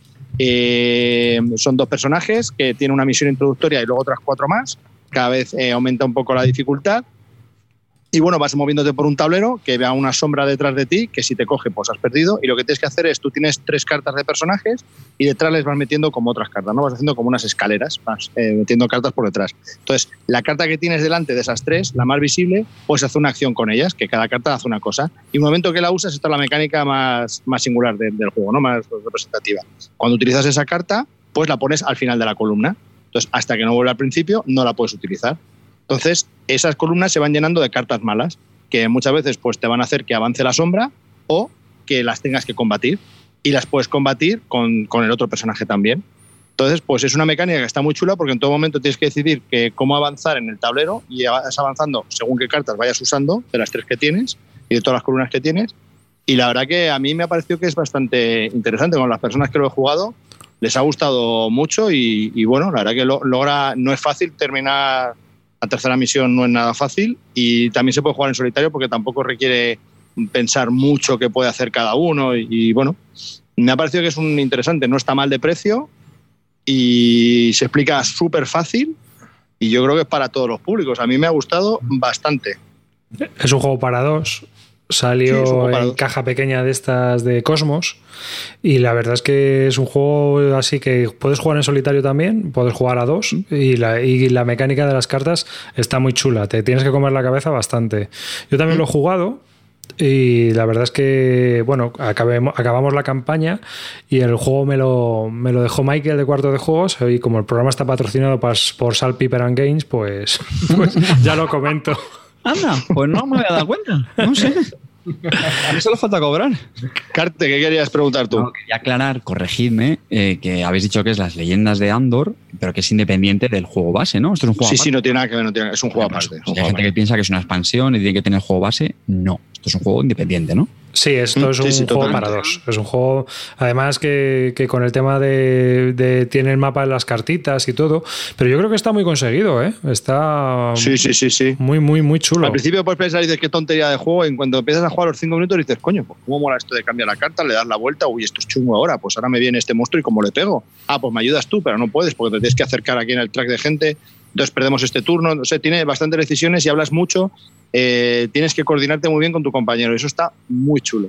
Y Hay luego, mucho de, qué hablar. Y luego es una campaña, pasa como en el Andor, vas avanzando y va cambiando el escenario y bueno, pues se va volviendo cada vez más difícil también. Y cada vez pasan más cositas, tienes cada, cada vez hay más eventos en los tableros que te hacen pues eh, eh, desarrollarte un poco, evolucionar un poco con las cartas que tienes que coger. Bueno, Está chulo. A mí me gustó bastante también. A mí, me gustó también, sí. Muy curioso, muy curioso. Si tenéis la oportunidad de darle un meneo, yo de verdad que es un juego que lo recomiendo bastante una campaña que vais a terminar en seis sesiones y luego lo puedes vender. No se rompe nada ni, ni se deteriora nada y, es muy chulo y es muy distinto a todo lo que hay en el mercado. Eso también os lo digo. Mm, bueno, qué guay. Para parejitas, mi dedo para arriba. Muy recomendado. Sí, porque. Una, cosa, una pregunta. ¿Dirías que los personajes de Andor tienen menos carisma que Jordi Hurtado? Pero, eh, pero este juego tiene más carisma que el de la caja de grande. La historia, la historia te llega más, porque como son dos, cada uno lleva uno y el personaje va cambiando con las cartas y tal. tiene, es más carismático este juego que el juego normal. Que el juego normal al final no deja de ser una, un, un sudoku muy gordo. Sí, yo en carisma le doy un 7 a este. Sí. No, pero a ver, Sobre llega a vincular con tu personaje, ¿no? De si va evolucionando siempre coges cariño, ¿no? De a ver, venga, tal, que no me, que no me Hombre, al final esto no deja de ser un euro, ¿eh? Ojo, ojo. Sí, sí, total, total. Que no es viajes en la Tierra Media, ¿sabes? No, pero en serio está muy bien parido, está muy bien parido. Pero es un euro muy bien parido, efectivamente. Yo estoy con Calvo ahí, ahí coincido. En, el Anacrony no sé porque no lo he probado, pero aquí en Landor sí, sí lo he probado y, la verdad es que estoy con él. Para mí es un juego recomendable a dos. Obviamente eh, tiene un público familiar, ¿eh? no os esperéis un territorio Barton. Esto, o sea, es sesudo y hay que pensar, pero esto no es un juego. No, pero dos jugones, dos jugones le pueden dar bien. Ya, pero que esto no es de luz, ni hay que hacer insertos, ni nada de eso. Tampoco es que sea complejísimo, tienes una decisión complejas, pero bueno, que entretiene bastante, que al final, yo qué sé, te lo pasas en cuatro o seis sesiones y ya, ya está. ¿Y con, niños? ¿Bien? ¿Con niños? Mm. hay que pensar, hay que darle duro. Mm, yo lo he jugado, ¿eh? Yo lo he jugado con Pablo. Según BGG, que es lo que voy a decir, recomiendan a partir de 10 años. Es lo que os iba a preguntar, si lo veíais en ese, en ese tramo. Yo no lo veo para 10 años, ¿eh? ¿Lo ves para más? Las primeras misiones quizás sí, pero las, 3 y 4 es que... tú, siempre le, subas, le subes mogollón de años a los juegos, lo digo en serio, tío. Siempre estás, ¡oh, que eso, hay que tener 24 para jugar a eso! bueno, no sé, yo es que no lo veo. Hombre, si le diriges todo, sí, pero que, que pueda pensar con lógica el niño, no lo no, Yo, yo lo empecé a jugar con Pablo, pero al final lo acabé solo. Porque. Pablo eh, tenía 8, era. No, hombre, sí, ahora tiene 8, pero cuando empecé, jugamos esto yo creo que tendría 7. Pero que, bueno, sí, algo las aventurías y tal jugaba conmigo, pero no, no se enteraba de nada el pobre. Entonces, bueno, yo sí lo acabé porque me pareció un juego muy curioso y sí que lo jugué entero. Yo lo tengo en solitario también, sí. Y es lo que dice Calvo, o sea que te lo puedes pillar, lo puedes eh, jugar y una vez que lo has acabado, pues le puedes dar bolongo que ya lo has hecho. O sea, al final no deja de ser una especie de sit, ¿no? O sea, que acabada la campaña, pues le puedes dar, dar un, un pirulo por ahí al Wallapop. Eh, venga, Carte, tío, dale, algo, que tú tienes muchos. Aquí, ¿no? ¿Tú, has dicho alguno hoy? Sí, hombre. El Expansión Europolis. Ah, sí, sí, sí. Me voy a hacer una tanda, me vais a dejar, ¿vale? Parece que es un poquito así de, intermedio. Una tanda, o sea, piensas recuperar no, todo el último programa. Muy rápida, me dejáis de juegos infantiles, pero va a ser nada, muy rápida. De hecho, solamente. Pincelada, ¿no? Pincelada. Sí, sí, sí, porque este verano, o sea, me hincha, me hincha jugar entre la, la visita a las LES, las, las Freak Wars y bueno, Paula en la piscina, o sea, este verano me, me hincha jugar y simplemente quería jugar, eh, mencionar juegos que me, han que me han funcionado muy bien, ¿vale? Y hombre, honestamente, creo que tenemos parte de audiencia que sí que luego muestran interés con los juegos infantiles, pero el, simplemente se han funcionado. Uno, que además quiero poner en valor la recomendación de, de David Arribas, que es el del gusanito, le llamaba así, que creo que no tiene nombre en inglés, es The East The Worm Dream. No sé, buscar por Worm. Sí, porque es un cisco. Y está muy bien, nada. Es, es, como una carrera de gusanitos que se va tirando un lado, se van añadiendo fichitas y bueno, a esta Paula le, le ha encantado, ¿vale? Otro es el Dragon. que sí. Sí, sí, sí, sí, sí, no, no. es, que es, una tonta, ¿eh? Es tirar un dado y básicamente tirar un dado y ya está, alguien llega antes, pero mete fichitas de, de cartón por debajo del tablero y pues les flipa. Y, otro, este me parece que es de Ava, que es de Dragon's Breath, el aliento del dragón, también bastante chulo por los componentes, porque tienes así como, haces como una torre de aros de cristal, metes unas típicas gemas de estas de colores, y la gracia está en que tienes que adivinar cuando quites un aro, ¿cuáles van a caer? ¿De qué colores van a caer? Pues claro, si tú dices cierto color, pues te llevas esas. Y por la verdad que, claro, todo lo que tenga componentes chulos, vistosos, rollo dragones y eso, pues la verdad es que igual me, me ha funcionado bastante genial. Y luego, por ejemplo, otro, que yo creo que también es un clásico, pero vamos, me duró, creo que con Paula, 30 segundos, es la tarta de los monstruos, pues. Sí. le he dado duro. Es que eso es la caja es enorme. A mí no me gustó. Metes un montón de canicas y el tema es con una pala de madera, pues ir como recogiendo las canicas. Claro, la niña a la, a la, tercera que se le caiga la canica te manda a hacer puñetas, que es lo que hizo Paula. Yo lo siento mucho. Creo que hay gente que le, que van a funcionar. Yo es que creo que es para más mayores, tío. Al final esos juegos funcionan con niños mayores yo, de hecho, es que ¿eh? los juegos de destreza mm, sí. intento. Sí, yo, lo de animal, el animal sobre animal es muy frustrante. Mm. Eh, mira, hace poco jugamos también al Speed Cups y igual. O sea, es que en cuanto juegue un niño un poco más mayor, pues se come, se come todas las tarjetas. Mm. Es que es así. El Monza, que es un clasicazo, también me ha funcionado muy bien, que esto también sí que lo había recomendado mucho y, y, genial. Yo es que creo que en general los juegos de carrera funcionan bastante bien porque primero son mecánicamente son sencillos y segundo yo creo que a los niños les mola mucho entonces al final se ven con posibilidades de ganar tienes el rollo este de vas primero ahora te adelanto yo creo que a los niños en general les entretiene bastante ¿vale? Thomas es Junior bueno un poco me, me, entusiasma mucho y ya por último si queréis para no aburriros mucho vale y veis que esto es algo muy cortito en las Lestio jugué un juego que sinceramente me gustó mucho eh, la verdad es que jugué muchos, muchos, muchos juegos infantiles en muy poco tiempo, medio tiempo. Bueno, uno de Ardillas del Bosque que no, está, no estuvo mal, la verdad. Un poco así de recordar fichas que vas poniendo boca abajo y luego tienes que ir acordándote para ir recogiendo las fichas que te interesan. Pero el que quería destacar es uno que se llama Wolfie. Y además es de una editorial que es muy famosa en juguetes, que se llama Yeko. Ajá. Salamandra, ¿no? O algo así, es un lagarto o algo así, ¿no? bueno, de hecho es que Yeko es un, es un lagarto, pero bueno. Y se llama Wolfie porque va de los tres ejércitos. Y a mí me gusta que la gente lo mirara en, en MGG, tío, porque la producción es muy chula. Es como el tablero es como un circuito. Y en diferentes puntos están las diferentes casas. La típica, la de madera, la de paja, la de, la de ladrillo. Y entonces tú vas con los cerditos moviéndote por el, por el circuito y lo que tienes, vas tirando, te vas moviendo tal, y lo que tienes que evitar es que el, que el lobo pues que no te pille durante el camino. Y nada, muy sencillo, pero con cierta toma de decisiones y, y muy, muy chula la, la producción además cooperativo, que creo que también funciona muy bien con los niños pequeños, que no lo que hablábamos antes, se frustran menos, juegas tú con ellos, cuando perdéis, pues perdemos todos y, no pasa nada, es un juego, etcétera, etcétera. Quería hacer la mención a este juego, la verdad, porque estoy seguro que estará fuera del radar, porque no es el típico juego ni de ABA ni nada de eso, pero os lo recomiendo, ¿eh? se llama Wolfie, como el lobo, acabado en, en Y. Muy bien. ¿Está? ¿Este fue rápido? Bueno, pues has hablado de siete juegos. Tú ya no vuelves a hablar más en toda la noche.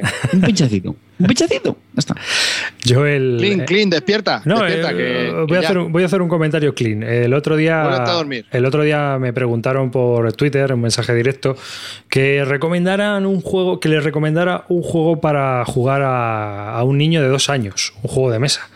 Y que no quería fallar y qué tal, ¿no? Luego, bueno, yo le dije que no sé si estarás conmigo, Carte, que yo creo que lo hemos hablado alguna vez, pero yo creo que a un niño de dos años es mejor no regalarle un juego de mesa.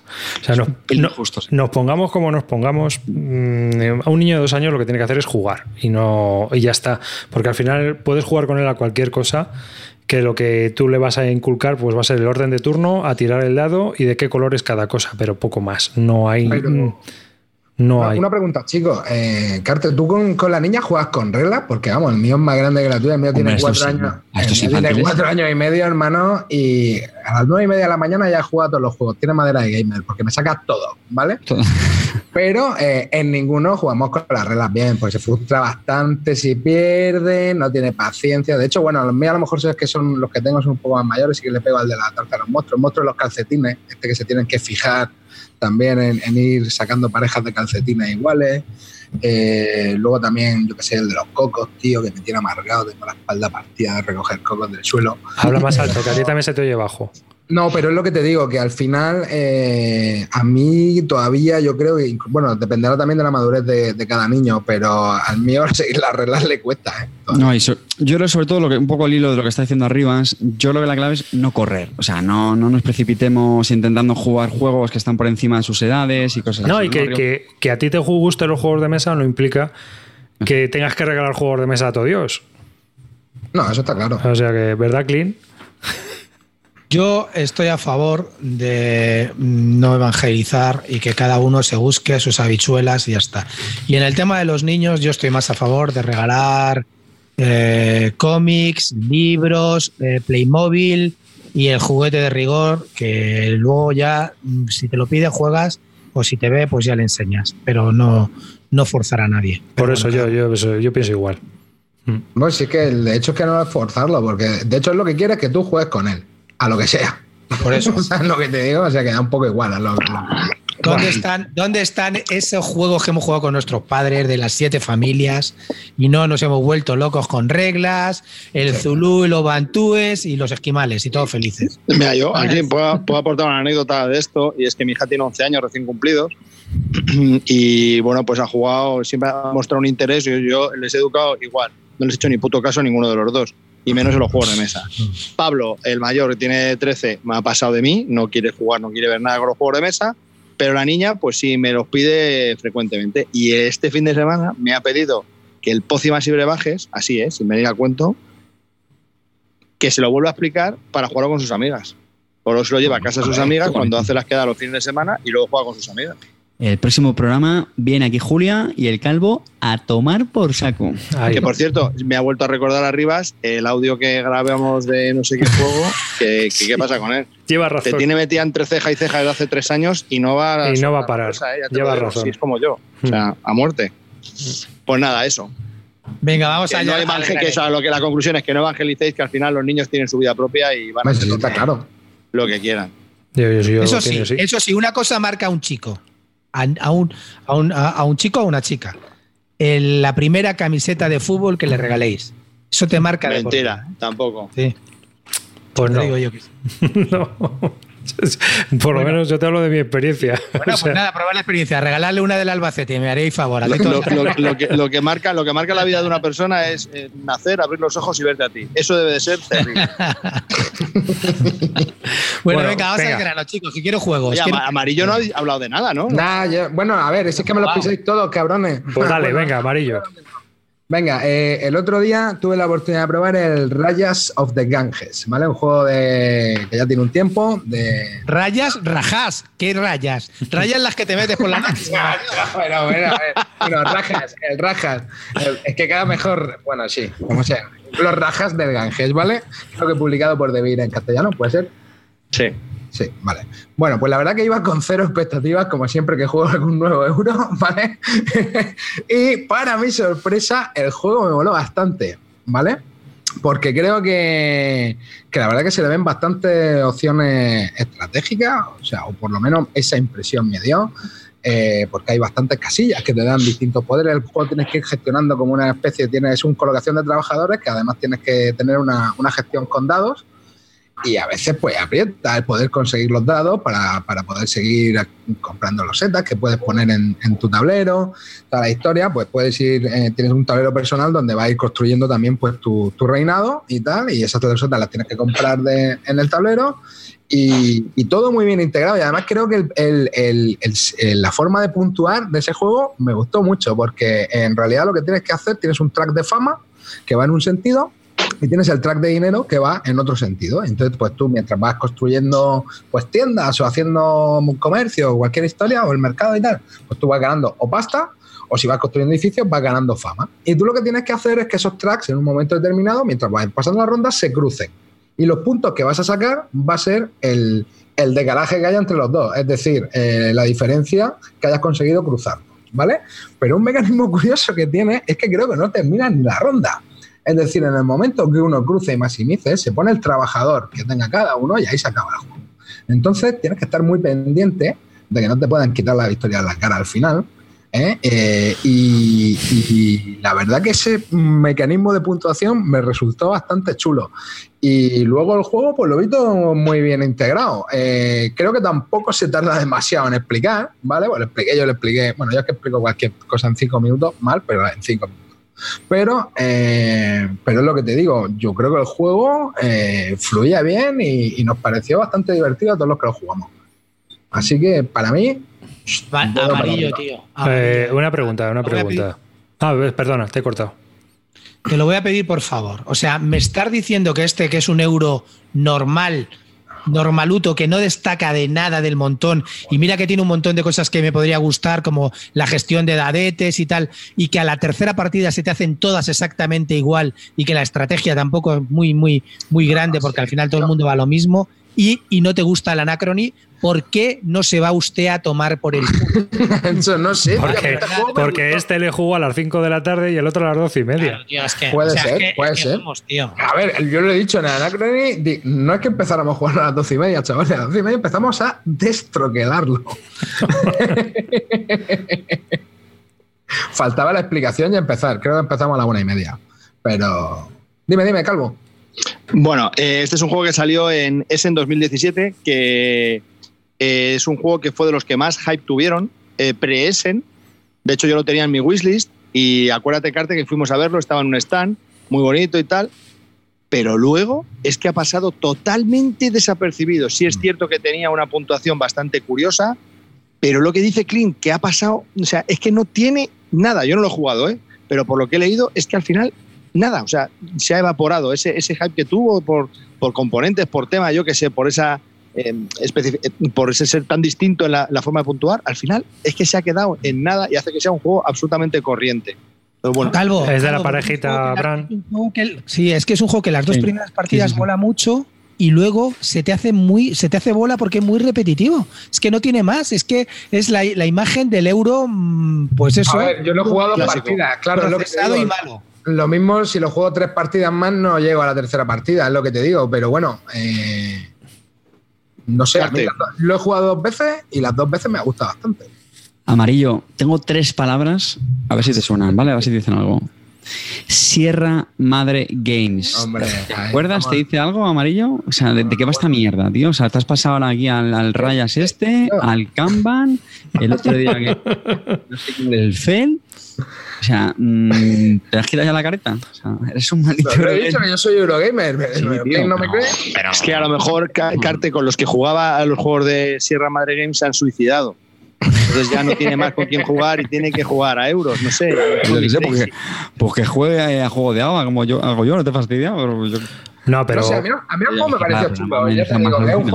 Yo no he oído buenas críticas del tampoco. Eh, yo creo porque es lo que ha comentado. No, o sea, no he oído malas, tampoco he oído buenas. Eh, que es un euro más. Y de Incas hay Marcus Brown. Que por cierto, el arte es rococó, ¿no? Lo siguiente, esto es barroco, barroco, el del Dennis Lohausen, ¿no? Está recargado. Madre mía. Esto de Dennis Lohausen, sí. mano, mano fuera para este tío ya. Madre mía. Sí, porque además este hombre, así importante, el Gaia Project, tío. El Terra Mística, Afes for Odin, el Fieso Zarle, el Hansa Teutónica, de Vilas. O sea, que tiene eh, eh y brebajes. O sea, que tiene juegos que. Pero este, este está un poco saturado, ¿eh? Cleme France y este se lo reparten todo, yo creo. Madre mía, sí. sí, sí. los más baratos. Vamos, chavales, que entononces el rajazo de gangues para ti medianamente bien, aprobado. Sí, sí, me gustó. Eh, Clint, tú mano abajo, ¿no? Tú le das un 6.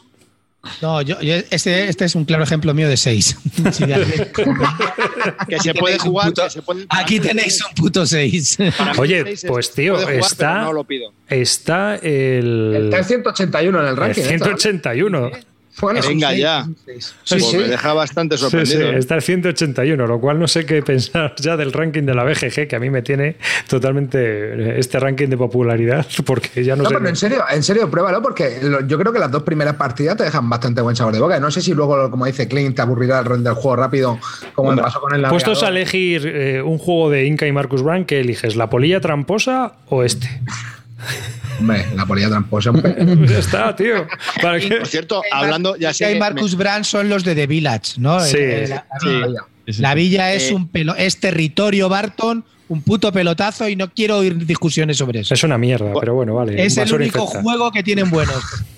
Yo quiero comentar algo de Inca de Marcus Brandt. Me compré un juego que es un Legacy, a mí los Legacy me flipan, que se llama Rise of Queensdale. Lo tengo ahí, lo he abierto hoy, a ver si empezamos la campaña mañana, que no creo. Y he flipado. Este es el de los. Este es el de la. El del sí, El del desatascador. Hostia, tiene un pintón, la caja viene, te lo como si fuese todo un secretismo absoluto. O sea, es como un Charterstone, pero bien hecho. O sea, tiene, vamos, una, una producción brutal. Tengo unas ganas de, empezar que tiene los dadetes, le vas poniendo lo que tienen en blanco y le tienes que ir poniendo pegatinas a cada dadete y en función de lo que sea, y a medida que vas avanzando van evolucionando tus dados vas quitando una y vas poniendo otra pegatina y, es una evolución de muchas partidas, construyendo una ciudad entre los cuatro, es competitivo, cada uno va en una época, tienes que ir avanzando épocas, si no la pasas la época, te quedas en época... Bueno, mm, me ha flipado un montón y bueno, pues, eh, pues ahí está, no sé. Yo tengo mucha fe en este juego. y Marcus Brown. hay que darle? Tiene, tiene, Legacy dice que ha echado 20. Jugar. Madre mía. No, no, Legacy hablaba bien de este juego, ¿eh? Decía bueno, muy bien. Dice que Legacy habla bien de todos los juegos. Ya, ya, ya. Yo estuve, estuve con él el domingo y me lo La, la ha dejado votando amarillo, ¿eh? Y me dijo la ha dejado votando. No, pero Legacy ha probado varios Legacies y este ha sido el que más le ha gustado, con diferencia. ¿eh? Porque lo ha probado ahora. Cuando pruebe el próximo. Oye, una cosa, vuelvo, vuelvo a, a, cagarme en el sistema la Legacy. No puedo con él, tío. Ayer estoy jugando a la Eons End Legacy, terminándolo, odio el sistema. Ya desde ya mi más profundo rencor a pegar pegatinas en los reglamentos, a pegar pegatinas en los tableros, mi más profundo rencor a poner pegatinas sobre, sobre los personajes. Me he pasado la vida con el Lions Legacy pegando pegatinas, metiendo tal. Luego cuando dejas una partida a medio, luego nunca te acuerdas. Es horrible el sistema Legacy. Para mí, un infierno. A partir de ahora, todo lo que se llame Legacy, voy a huir de él como huyo de los juegos de subastas. No puedo con él, de verdad. Ions, el Legacy Ions es un juego que me flipa, que todos he hablado mucho de él, ya lo sabéis, incluso este juego está bien, pero es un infierno. Lo de las pegatinas, rompe aquí, ahora sale este personaje, abre este sobrecito, te pasas todo el rato abriendo sobrecitos. Qué coñazo, qué coñazo insufrible, de verdad, no lo soporto. ¿Por qué estás muerto por dentro, Clint? Porque, pero muy muerto. una mierda. Como sistema, como sistema me parece una basura. Oye, oye Clint, una pregunta, una, una, pregunta. ¿Para jugar a un Legacy juegas al videojuego? Pues no sé, para jugar un Legacy he decidido que antes me juego el juego ese de cartas de, niños con carte. juego a rol. Es que antes de ese juego, juego a rol. Más o menos. A, ver, yo el problema que le veo a los Legacy es que te, exige un compromiso de jugar las partidas muy seguidas, porque si no lo que dice clean es que se te olvidan las reglas, tío. Y, eso para mí es un problema. Pero Legacy yo creo que es mejor en cooperativo, ¿no? Al final. Sí, por eso, aunque lo juegues, pero aunque lo juegues en cooperativo, tío, es que como, como pasan dos semanas entre partida y partida, no te acuerdas de la mitad de las reglas nuevas. ¿Sabes lo que te digo? Empiezas una las nuevas reglas, es que son todo, tío. Es que luego además solo te permite una partida, generalmente siempre cometes errores no sé, me parece.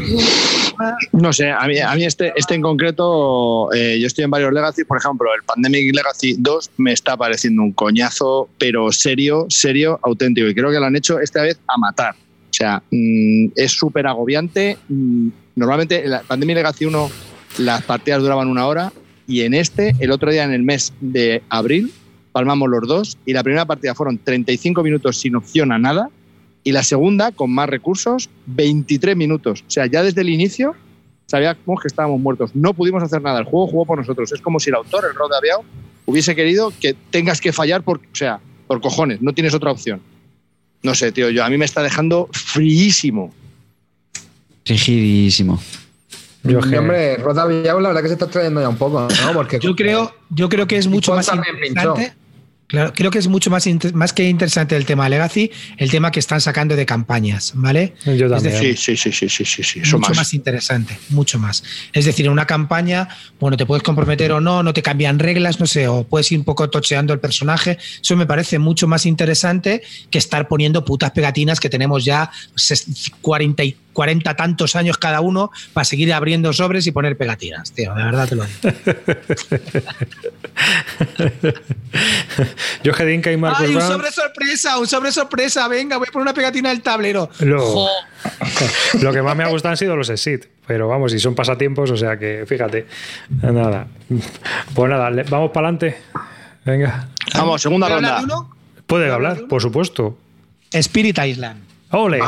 Cooperativo. Venga, venga, que se le tengo ganas. Dale caña. Que también ha salido en español, por Arrakis. El Spirit Island, eh, que ha salido por Arrakis. Eh, Arrakis, aquellos que nunca se mojan, es decir, ¿cuándo va a salir el juego? Nunca te dicen cuándo, no lo sé. a mí me parece bien. A mí no me parece bien. Sinceramente, creo que hay que mojarse. Luego hablamos de SD y tal, todos los palos que le han llevado. Pero los tíos se mojaban, va a salir. al juego, que hoy vamos a hablar de juegos pero yo soy más de que los que se mojen. A mí me gusta que la gente, ¿cuándo va a salir? En octubre, si no se retrasa, o en diciembre, saldrá cuando esté. Eso me recuerda a aquella famosa frase que ¿cuándo va a salir el Through the Ages? Estará cuando esté. Eso no me gusta. Así es que desde ya te lo digo, ¿no? No, me, no comparto esa filosofía. Que a vosotros os parece bien, genial, pero yo la comparto. El estará, el cuando esté no me parece bien. Eh, porque así nunca te mojas. Bueno, venga, al juego. pues así te ahorras luego que te. ¡Arriba! tío. Vamos, bueno, por eso, arriba. le, da caña a la gente que, como yo, que, que, le gusta a la gente que se moja. Vale. Eh, cosas que te iba a decir: que el juego está bien, es un juego cooperativo eh, en el que tienes varias, varias mecánicas. Combinas los combos de cartas, cada personaje es diferente, tiene un tema muy, muy interesante y es que eh, aquí somos nosotros la isla y tenemos que echar a los invasores, que normalmente son los colonos y los que construyen ciudades y tal. Eso la verdad que le da un poco la vuelta, es una cosa que hasta ahora habíamos visto poco y la verdad que me parece bastante interesante, ¿vale? Entonces, esto de que seamos espíritus de la isla y que además dentro de la isla hay unos pobladores que se llaman Darham, creo Durham, no me acuerdo cómo se llama, que son los de las setitas estos que ponen ahí, que son los que tienes que ayudar, que son los nativos integrantes de la isla. Y, y nada, hay que echar a los invasores. Y la verdad que siendo espíritu, pues cada espíritu es asimétrico y tiene unas cartas que, con las que empiezas y luego que puedes ir mejorando eh, de, una, de, un, mazo común, ¿vale? Hay dos tipos de cartas de mejora, las mejoras flojas y las mejoras más fuertes. Y a partir de ahí que buscar combos entre, y sinergias entre los, entre los espíritus para poder echar a los, a los habitantes de la isla. Así es que el juego temáticamente está muy bien y la verdad que te da, mm, tiene un pequeño problema para mí y es que produce mucho AP. La verdad que tienes que pensarte mucho tu turno, tienes que, no sé, pues eso, que hay, tantas posibilidades, tantas combinaciones, ponerte de acuerdo que, genera un poco de AP pero el juego está bastante, bastante interesante. El otro problema que también que le veo es el tema de rejugabilidad. Puede tener muchísima, pero me aburre un poco volver a seguir jugando así, enlazar varias partidas seguidas. Hay otros que me pican más y este no. Este me apetece jugarlo de vez en cuando y me gusta mucho, pero uh, enlazar partidas seguidas me parece un poco más, no sé si porque te duele mucho la cabeza de tanto pensar o lo que sea, no me apetece tanto. Pero en general he, visto que es un juego que funciona bastante bien, también funciona muy bien en solitario, puedes jugarlo con un solo espíritu o con, o con varios, más de, más de dos no lo aconsejo porque sería la locura. Y casi con dos, también se puede jugar. Y ya te digo que, que, es un juego muy interesante. Mm, para mí le falta un poco un toque final que te dé un poco más de historia o que, o que te haga algo más, no sé, me, deja un poco de frío para repetir mucho más, pero eh, es un, un siete y medio sólido, no llega a 8 para mí. me jode que tenga tanto, tanto, tanto puntuación en la BGG y todo el mundo esté tan hipeado con él. A mí me parece que es un muy buen juego, pero no me, no me parece un top. Mi opinión. Eh, yo tengo este juego, eh, me lo prestaron, lo jugué, dije que no me lo iba a comprar y me lo he comprado clásico, clásico yo. Eh, ¿Qué me parece este juego? Bueno, varias, cosas. Una, eh, es un gran solitario porque es modulable. Me explico. Tiene varios espíritus de entrada y son de nivel fácil, medio y difícil. ¿Qué quiere decir? Que coges un espíritu de nivel fácil y te pones a jugar. Y luego, con, quitándole un montón de cosas, te lo dice. O sea, es muy escalable, ¿no? Es modulable, escalable, como tú quieras decirlo que lo vas pasando y ves a dar, pues coges un espíritu medio o si no, uno difícil. Si no, algo que venga con la isla, que vengan con una gente. Y si no, además tienes enemigos, que ya es para complicarlo. Y esos enemigos encima con niveles. Y tienes varios enemigos. O sea, tienes juego para una vida. Problema, que sigue siendo todo el rato lo mismo. Para mí sigue siendo todo el rato lo mismo.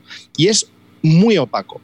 Hay un momento en la partida en el que se empieza a llenar todo el tablero de cosas y es frustrante absolutamente, porque tiras, tiras la toalla y dices, es que no puedo, con mi espíritu es imposible que yo llegue a hacer todo esto.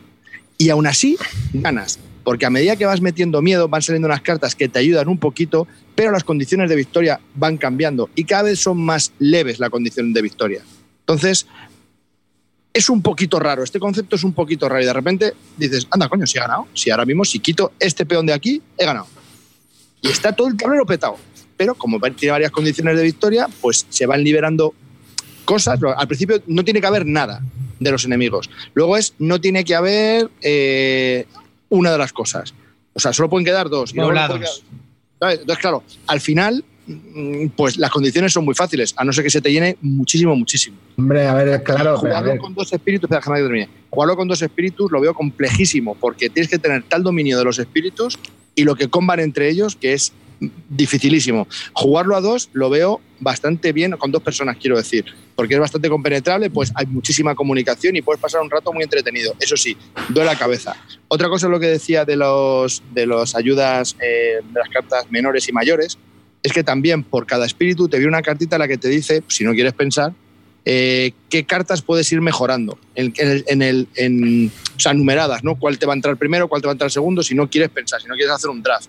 Entonces, bueno, pues esto ayuda bastante, sobre todo al principio de las primeras partidas que estás absolutamente perdido.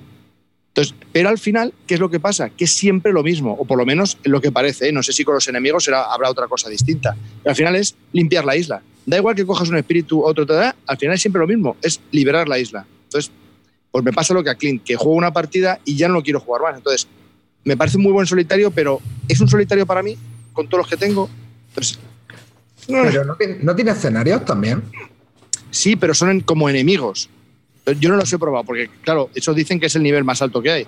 Y bastante tengo yo con los primeros como para ponerme con otras cosas. Por eso lo quiero aguantar y quiero seguir jugando para darle menos con los enemigos a ver si cambia y a ver si cambia la forma de jugar y puedo dar otra opinión distinta. Pero hoy por hoy me parece que todo es muy similar. Pero tampoco quiero dar una opinión muy en firme porque me faltan muchos módulos por probar. A ver, es que lo que te digo, que el juego este no te lo acaba. Yo vi la cantidad de espíritus que traía y es un locurón. O sea, entre eso, la, eh, dificultad escalable y tal. Hombre, sí que es verdad que lo de las condiciones de victoria, a ver, tampoco te vayas a celebrarlo a la fuente del pueblo, hermano, si has ganado nivel 3 por matar exploradores. Porque eso hay una carta del, del relámpago del que te lo hace, se lo limpia todo. Casi, casi, pero es lo que te iba a decir, que para mí es anticlimático, yo estoy de acuerdo con Calvo, es muy anticlimático, es decir, que cuando ya vayas metiendo miedo, eh, ya solamente con que no haya exploradores y poblados, yo las dos victorias que he conseguido han sido así. Así, así las mías, mis tres victorias. No hay, exploradores, no hay poblados ni exploradores, victoria. Mm, no sé, tío, a mí eso se me queda... Mm, eh, está bien, ya te digo que lo que más chulo, a mí lo que más me gusta es el conveo de cartas. Me lo paso muy bien. Eso está guay. cartas, lo, cómo, cómo es cada personaje, está muy chulo pero me falta chicha para la partida, me falta ganas de volverlo a jugar, no me entran ganas de repetir. Y mola que parece que cuando va, que tiene la cosa enfocada, que dices, va, venga, aquí vamos bien, y de repente, fa, fa, fa, fa, fa, y se te monta un mierdero ahí, te sale una carta de esas dobles, tío, que tienes que poner eh, historia en todos lados. Y claro, el rollo es que la, la epidemia esa, pues si vuelve a salir una ahí, es como que, ¿no? La devastación, ¿no? Se extiende. Y entonces se te peta el tablero en un momentito de historia. A ver, si lo, a ver si lo explico bien. A mí el concepto que más me, atrae, pero por contra me bloquea absolutamente, es que tengo que pensar este turno y muy importante, el siguiente turno. Porque hay unas cartas de enemigo que se van poniendo y te dicen cuáles son las que, las que se van a presentar y dónde van a construir. Entonces, las que se presentan ahora, las que o sea, las que aparecen, los enemigos que aparecen en este turno, en el siguiente turno, esa carta se mueve y es donde construyen. Entonces, tienes que pensar en este turno cómo bloquear eso, pero cómo posicionarte para que en el turno siguiente, cuando construyan, tú tengas mayoría con las casitas y te los puedas folgar. y luego que también... trabajar, de que tu cabeza tenga que trabajar en este turno y en el turno siguiente. Y muchas veces dices, este turno lo tengo perdido, no lo puedo defender, pero tengo que preocuparme ya del siguiente turno, con estas cartas y las que me... Bueno, eso es, es una comedura de olla tan infernal que, es que acaba reventado, tío. yo creo que el infierno en la tierra debe ser jugar este, este juego a cuatro jugadores. Sí, el puto infierno en la tierra. Este, eh, a lo, a ¿no? Mente colmena. A cuatro jugadores, no, coordinarte con los cuatro porque tú para pensar tu turno ya tienes AP. Y si luego dices lo que quieres hacer, imagínate los cuatro lo que van a decir, ah, pues yo vas tú primero. Bueno, bueno, no quiero, o sea, no quiero vivir ese infierno, ya te lo digo yo. ¿A cuánto lo has jugado tú, Clean? ¿A uno? No, a uno y con dos. He jugado cuatro partidas, he ganado las cuatro tres con un solitario y una con dos a dos manos, con dos espíritus. Y la verdad que ya te digo que me, está resultando fácil. No sé si ya tengo entrenamiento del arcan y el manejo de cartas, yo qué sé. a, dos espíritus debe ser un locurón importante, ¿eh? No, no, porque cuando, ¿sabes lo que he hecho? Yo me lo he ido, pues un poco, empecé jugando con un espíritu, luego con otro espíritu, luego volví a jugar con el mismo espíritu, luego volví a jugar con el otro espíritu y luego hice una a dos con los, con los dos que había jugado con lo cual ya controlaba los, dos espíritus. A ver, de hecho es que el juego también tiene eso, ¿no? Que a veces tú planificas tu turno y de repente te llega el de al lado y te dice, pero me tienes que hacer esta carta rápida. Y dice, ¿what? y entonces tienes que volver a reprogramar todo de otra manera. Y que, y tienes muy pocas cartas en la mano y otra cosa que se nos ha olvidado comentar, que cuando juegas unas cartas tienes unos recursos de colores que juegas que te comban con tu personaje, que ya eso es la, el locurón total, ¿sabes? Entonces, como juego de combos está bien, pero también creo que tengo opciones más interesantes en mi, en mi ludoteca para ese tipo de juegos. Otro punto a favor de este juego, otro, el turno, el turno de juego va como sigue. Tú eliges unas cartas que quieres bajar y vas a pagar los costes de ellos si los puedes pagar. Y esas cartas, el turno es poderes rápidos, actúan los, los invasores y poderes lentos. Entonces tú tienes cartas de poderes rápidos y poderes lentos. Si juegas un poder lento, primero van a actuar los malos y luego vas a actuar tú. Y si juegas cartas rápidas, primero actúas tú y luego los malos.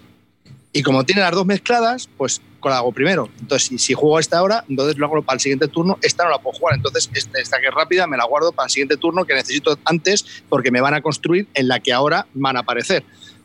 Sí, sí, no, pero es que además luego puedes jugar con que sea el compañero el que te convierta las cartas en rápidas, pero entonces tiene que tener la energía, que si no sé qué, que la energía la tienes que conseguir también, que si luego recupera las cartas, porque hay veces o sea, que tienes que montar todo este. A ver, los turnos se conforman en que tienes que montar el turno completo más eh, casi el, el turno siguiente. completo del siguiente. Sí. Mm. El juego me gustó, eh, a mí el juego me gustó, me, me, dejó buen sabor de boca y lo que flipé fue con, no sé, yo le vi posible. Sí que a lo mejor puede ser lo que diga Calvo, que a lo mejor luego se haga repetitivo eh, porque al final el objetivo es el mismo, pero, pero joder, tío, yo cuando vi la cantidad de espíritus que había, las combinaciones que puede haber ahí, es un locurón, eso no te lo acabas. Eso se agradece como a, a, los diseñadores que no te, lo han, no te lo han dado troceado como mm. nuestros amigos ya sabemos de quién, así es que se, se agradece que te den ocho ocho diferentes espíritus, muchos enemigos, muchos escenarios. Nos falta lo que está diciendo, nos falta probar el, el, lado difícil del tablero y nos falta probar escenarios y enemigos especiales, ¿no? Así es que bueno. Sí, a ver, a ver, a ver qué, en qué cambia. Claro. Pero bueno. Pues para mí es un juego que, para mí, en mi opinión eh, final, es un juego que es muy positivo para mí. Es un juego que creo que se va a quedar en la colección, aunque no lo juegue mucho, pero es un solitario que hay que tener las mecánicas y las ideas son absolutamente fantásticas y es distinto a todo lo que tengo y me flipa. Y para jugarlo una partida de vez en cuando, porque la de reglas al final tampoco es tan complicado, porque el turno de juego es sencillísimo, ya lo hemos explicado, eh, mmm, se explica en un nada y se juega en un nada. Entonces, me parece que es, que es muy buena opción. Y ya os lo voy a resumir en mi puntuación, 7,5, ya lo sabéis. Haceros una idea. A mí me ha dado bajona, ¿eh? Yo, fíjate, este lo he tenido también un poco. No, ahí. no, no, ni mucho menos, ¿eh? Me parece que es un juego que tienes que probar, ¿eh? A mí me moló, ¿eh? Carta está guay, tío. Sí, ¿En serio? Es que de, ti no, de, ti ya no me fío, rata, rata traidora. No, no, rata asquerosa, Firmin. Que yo, yo desde luego, Carte, te lo, te lo recomendaría y me gustaría que lo probases. Me parece que es una gran opción. Venga, ahí, poñito. Arte, yo te recomiendo que lo juegues con Zoro, con Cortatu y con Calvo a 4. lo, lo, vas a flipar. Acaba eso en el cuartel de la Guardia Civil, hermano. Y llévate el cubo. Sí, estoy teniendo mi momento de crisis, ¿eh? Soy un profesional. Estás, y no estás aguantando, ¿eh? Estás aguantando esto, ¿eh? Pero, vamos, como a mí, me, a mí me ha dicho todo el mundo que hay que pensar, uh, lo que hay que pensar aquí. Digo, joder, macho, me va a parecer esto que yo qué sé. A ver, más que pensar, tío, el rollo es que como es cooperativo, tío, pues te tienes que combar con el otro. Y como luego las cartas se pueden ¿no? combinar de 50 bueno, eso está bien, ¿eh? Eso sí está bien. Que sí, que tiene muchísima comunicación y eso guapo, mola. Es un juego muy que guapo. por fin puedes decir, hay interacción entre las personas. Mola. No vas a tu puto rollito porque no puedes ir a tu rollo. Es imposible. No, no. Y, y no hay Los primeros tres turnos sí, porque, porque, cada uno empieza en su lado de la isla y no te ves. Pero a medida que empiezas a construir, a, a desperdigarte, pues ya empiezas a poder tener sinergias con los otros y hay que pensar. Pero los primeros dos turnos puedes ir a tu bola. Lo que pasa que luego ya, claro, como ya llegas a donde los otros, pues ya puedes coordinar. Y es lo que te digo, como cada uno gestiona su mano, tampoco hay mucho efecto líder, porque dices, joder, eh, no se puede tanto tampoco. ¿Y cuánto dura una partida? Yo que sé, un par de horas. ¿o, o qué? Depende. Una es que hora, no, solitario, yo... una hora, hora y media. No mucho sí, más. No ¿eh? mucho, no mucho. En solitario una hora, hora y cuarto. Sí. Y, tío, ¿y en solitario esto solo se puede pasar, tío? Porque, vamos, yo vi... Yo no, no he perdido ni una por ahora, ¿eh? Yo tampoco, ¿eh? Yo tampoco. Pero es eso, porque al final las condiciones de victoria se te hacen tan favorables para ti que con que no tengas invasores, pues ya lo has reventado. Entonces, bueno, lo único que tienes que hacer es generar miedo para que las condiciones de victoria vayan llegando a las que te vienen bien a ti. Ya está. Bueno, Arribas, que estás muy callado. Venga, Háblate va. de algo, Rey. Venga, voy a hablar de otro cooperativo, ¿vale? Venga. Bueno, voy a hablaros de. Este es familiar, ¿eh? este hay que pensar menos. Además, es, es, en tiempo real, que es una mecánica que yo suelo odiar. Sebastián Fitzet. Refugio.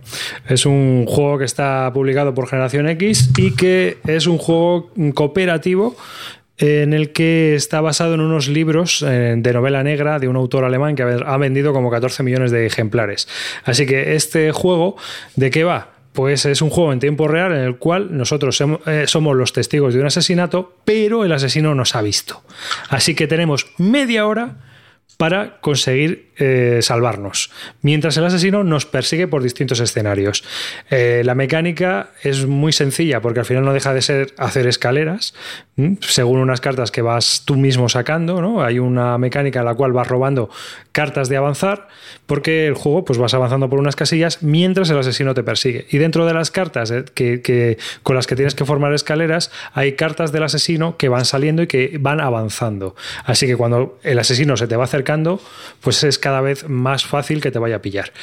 Y eh, básicamente es eso. Entonces eh, se pone una musiquita y cada dos minutos suena una especie de, como de, de, sonido en el cual indica que el asesino también avanza. Y eso pues también te va metiendo más presión.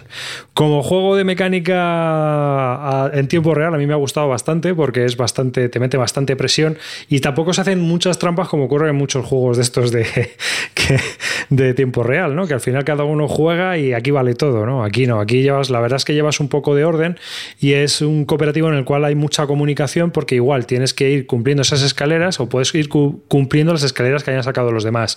Entonces tú vas diciendo, tienes una carta roja eh, y es alta o es baja. No puedes dar toda la información completa, pero sí que puedes ir jugando con ese tipo de informaciones. Y hemos jugado varias partidas ya al básico. Y el avanzado, hay un modo avanzado que, eh, en el cual es bastante complicado ya cumplirlo porque tienes que, tienes eh, un montón de, cosas que cumplir. Una es quién es el asesino, cuál ha sido el arma, cuál es el móvil, hay como cinco o seis cosas. Entonces, las mismas cartas que tú juegas para hacer escaleras, abajo tienen unos iconos y cada vez que juegas una carta de esas, eh, esta vez eh, si las escaleras son ascendentes, pues aquí tienen que ser descendentes. Entonces vas eliminando las pistas que no son válidas. Hasta que al final, cuando llegas al refugio, tienes que tener solo un asesino, solo un arma, solo una víctima, solo un móvil y eh, es bastante, bastante complicado cumplir todo, todo eso. el juego como juego familiar yo creo que es muy, muy recomendable. Creo que es un juego está, el autor es Marcos Teuner, que es un, autor que hace juegos infantiles, ha ganado también el, el Kinderspiel de Jares, y es un juego muy accesible, que te mete mucha presión. Si os han gustado estos juegos tipo Escape, de Queen Games, de escapar del laberinto, del templo y tal, pues esto en vez de tirar dados, pues tienes que ir jugando la mano de cartas como el ligreto, parecido. Dime, Calvo. ¿De hasta cuántas personas es? ¿Reglas? ¿Es familiar? Es familiar. Eh, Puedes jugar con cualquiera rejugable a tope, porque cada partida al final no deja de ser, pues eso, unas que tienes que hacer escaleras. Así que todas las partidas van a ser distintas. El asesino te puede pillar en el. Es fácil de. Es muy simplón, muy simplón, muy simplón. Es decir, tienes que cumplir las cuatro reglas que tiene y estar pendiente un poco de cuál es el mantenimiento del juego para que se vaya cumpliendo. La, mayor pega que tiene para este tema familia, que obviamente esto no es un territorio barto, no llega ni a 6 de Clean, eh, ya os aviso, porque es que hay que al final hay que diferenciar así, ¿no? Es un juego que juego con Pablo, ¿no? Además mola mucho porque él se pone ¡Que me estás poniendo nervioso! pues digo, venga, juega ya la amarilla, juega ya la carta, ¿no? Es, muy divertido jugarlo con, los niños. Y, lo que os iba a decir es que dentro del juego hay una pistola que viene con un código QR que teóricamente tú la escaneas y te lleva un archivo de la música. Pues aquí no, aquí Generación X la ha cagado, para variar la editorial la ha cagado, y te lleva a la página del producto. Pero el audio de música yo no veo dónde diablo se reproduce ahí. Al final tienes que buscar en Google eh, Sebastián Fitchett, Safe House en inglés, Music en alemán, para que te vayas a la página del juego en alemán y ahí tienes la musiquita si la quieres poner desde el móvil.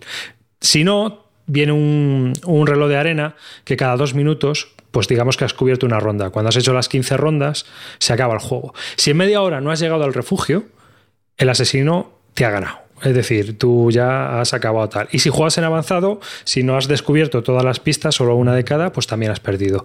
Eh, ya os digo que es un juego muy accesible, pero muy tenso, muy frenético y muy en tiempo real. No es de deducción, o sea, es, al revés, es tipo inducción, ¿no? Tienes tú que llegar a la conclusión jugando las cartas que debas para llegar a la conclusión final.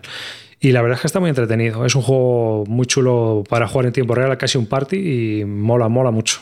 A mí me, yo me lo estoy pasando muy bien jugando con él. ¿Mm? ¿Alguna preguntilla?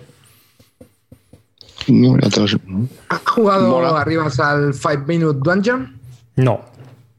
No. es que también se parece un poco, yo lo estuve probando en casa de Blacky, también es un juego así que también es en tiempo real, cooperativo, pero bueno, este, este que has dicho parece que tiene más, más juego, porque el otro es más de ir tirando los iconos que necesitas y este con este vas a hacer la escalera y pedir las cartas, pues suena también. Y luego los componentes mola mucho, porque mm, es un libro que se va abriendo, se va desplegando y van saliendo como las páginas, cada escenario es totalmente distinto. Entonces, los componentes también están muy, muy, muy chulos y, eh, se ve un juego ahí que, pues tienes una cabaña al final que sale como un pop-up de los cuentos. La verdad es que con la producción lo han clavado. Es un juego, ya te digo, que yo creo que está muy dirigido al público familiar y que eh, y yo creo que iban a, lo mejor a por el juego del año o algo así también, por el autor, pero que no lo han conseguido, pero que el juego es muy recomendable para, para eso, para jugar con la familia o para jugar con jugadores ocasionales. ¿Mm? Muy chulo, la verdad. Eh, otro. Sounds good. ¿Mm? Ah, no sé mal. No sé, ¿qué le toca? ¿Le toca a Clean? O... Clean ya ha hablado. Ahora, Clean te ha hablado de dos. ¿Por, qué no hablas tú, Calvo, del Dungeon Alliance este que tienes aquí, tío? Vale. Venga, tú también me ayudas, ¿no? Con esto, Clint, ¿no? Sí, como te ayude con las reglas. Dungeon Alliance. Bueno, el Dungeon Alliance es un, es un juego, de, es un dungeon crawler con construcción de mazos y puede ser cooperativo, competitivo o lo puedes jugar en solitario. La verdad es que tiene como muchos módulos dentro de la caja base en la que te indica, pues bueno, el autor la verdad que te, cuando te lee las reglas te explica que, puedes utilizarlo como tú quieras, que normalmente son cuatro rondas, pero si lo quieres hacer más fácil, pues que sean seis, o que no juegues con las quests primero, o el modo campaña todavía más complicado, que el, post final que no lo utilices, bueno, que te va diciendo que un poco que lo utilices como tú quieras viene, eh, tienes que jugar con de los 16 eh, personajes que vienen, héroes que vienen, pues tienes que elegir cuatro. Ahí también te viene un reglamento especial donde te dice para tus primeras partidas que cuatro eres elegir porque te van a ir combando. Y esos héroes te dan tres cartas, cada uno te da tres cartas que te van dando unas, unas, unas acciones que te puede hacer tu personaje. Entonces, eh, el juego son cuatro rondas y en cada, cada ronda vas a activar tus personajes una vez. Y una vez los activas, ya dejan de ser activos. Y la ronda es como sigue Activas tu personaje, se activa uno de los malos. Activas tu personaje, se activa uno de los malos. Cuando lo has hecho cuatro veces, se acaba la ronda. Bueno, pues eh, y eso está bastante chulo porque cuando juegas un personaje, pues puedes las cartas que tienes en la mano, pues las puedes usar para ese personaje para que te haga cosas. Y en tu turno, ¿qué puedes hacer? Pues te mueves y atacas. Básicamente, puedes hacer otras más cosas, pero lo normal es, es eso. Y bueno, es un juego de uno a cuatro jugadores pero a cuatro jugadores es un infierno. ¿eh? Si la gente, o sea, las reglas no son muy allá que digamos, son bastante malas. Y la dificultad es bastante alta en este juego. Él dice que él quiso hacer un juego que fuese bastante dificilillo para que no te fuese, para que tuvieses que volver a él otra vez y, seguir jugando hasta que lo pudieses pasar. A mí me parece, en mi opinión personal, me parece que es bastante complicado de ganar. Me parece que tienes muy pocos turnos para hacer lo que quieres, sobre todo en solitario. Y luego eh, tienen las, las cartas tienen bastante texto, no tienen mucha simbología, por lo que es necesario que, cada uno pilote el inglés, porque si no, bueno, las habilidades de las cartas que tiene cada personaje, pues un poco. ¿Por qué es un deck building? Porque al final, cuando tú matas a los bichos, te dan unos puntos de experiencia. Esos puntos de experiencia, al final los puedes gastar en tu turno para comprar cartas de mejora que van saliendo que también van, se van, van escalando en, en, las cosas que pueden hacer a medida que vas agotando los puntos de victoria de un pool que se prefija al principio de la partida. Y esas cartas las vas incorporando a tu mano y te puedes. Lo que pasa es que hay un requisito que es, al menos la carta que compres la tiene que poder usar uno de los personajes que lleves. O sea, no la puedes comprar porque sí. Entonces, esa carta que compres puede ser universal, que la pueden utilizar todos, no son la mayoría. Pues no si es un universal, pues no va a tener unos poderes muy chulos pero eh, si lo utilizas para un personaje en específico porque tenga la simbología que te permita a ese personaje utilizarla, pues, pues va a compar con ese personaje y mola. Entonces, esa parte del deck building mola, porque al final vas mejorando cartas y está muy chulo. Eh, y básicamente es eso, lo que pasa que, claro, mm, pues no es fácil, pues no es fácil porque en cuatro turnos no te da tiempo a descubrir todo el escenario y a matar a todos los, malos, no te da tiempo. Los malos tienen la IA para jugarlo en solitario es bastante chula, tiene unas cartas, un mazo especial para, para ello y la verdad que está muy chulo. Y, y, son bastante potentes y tú empiezas como con muy poca fuerza y con muy pocas habilidades y es muy complicado tochearse en el tiempo necesario para poder matar a todos los bichos. Y los niveles de los bichos, al final tú vas sacando los setas para ir configurando el escenario y esas losetas pues tienen nivel 1, nivel 2 y nivel 3. Y esas losetas también lo que te dicen es qué bichos van a salir en ellas. Y cuanto más nivel tienen las losetas, más nivel tienen los bichos y más hostias te meten. Entonces es complejo. Luego le puedes añadir los quests, que son como objetivos dentro de la partida. Si ya de por sí es difícil matar a los bichos, si encima tienes quest, que hay como tres niveles de quest, pues tienes que conseguir unos requisitos para activar la quest, para que esa quest se ponga en el tablero y luego tienes que vencer al quest, que eso también tiene narices. Y luego encima están los monstruos finales, por si te queda, por si has tenido poco ya con todo esto que os he contado, encima puedes tener la opción de jugar contra un monstruo final. Qué bueno. Y luego también he incorporado las expansiones, que yo me lo he pillado con las dos expansiones, un modo campaña, que todavía no lo he probado, pero dicen que está muy chulo y hace que el juego ahora es cuando tenga sentido. A mí el juego en sí, eh, al principio me parece que tiene sentido, no lo he probado con las campañas porque no he podido conseguir ganar ninguna partida porque me parece complejísimo.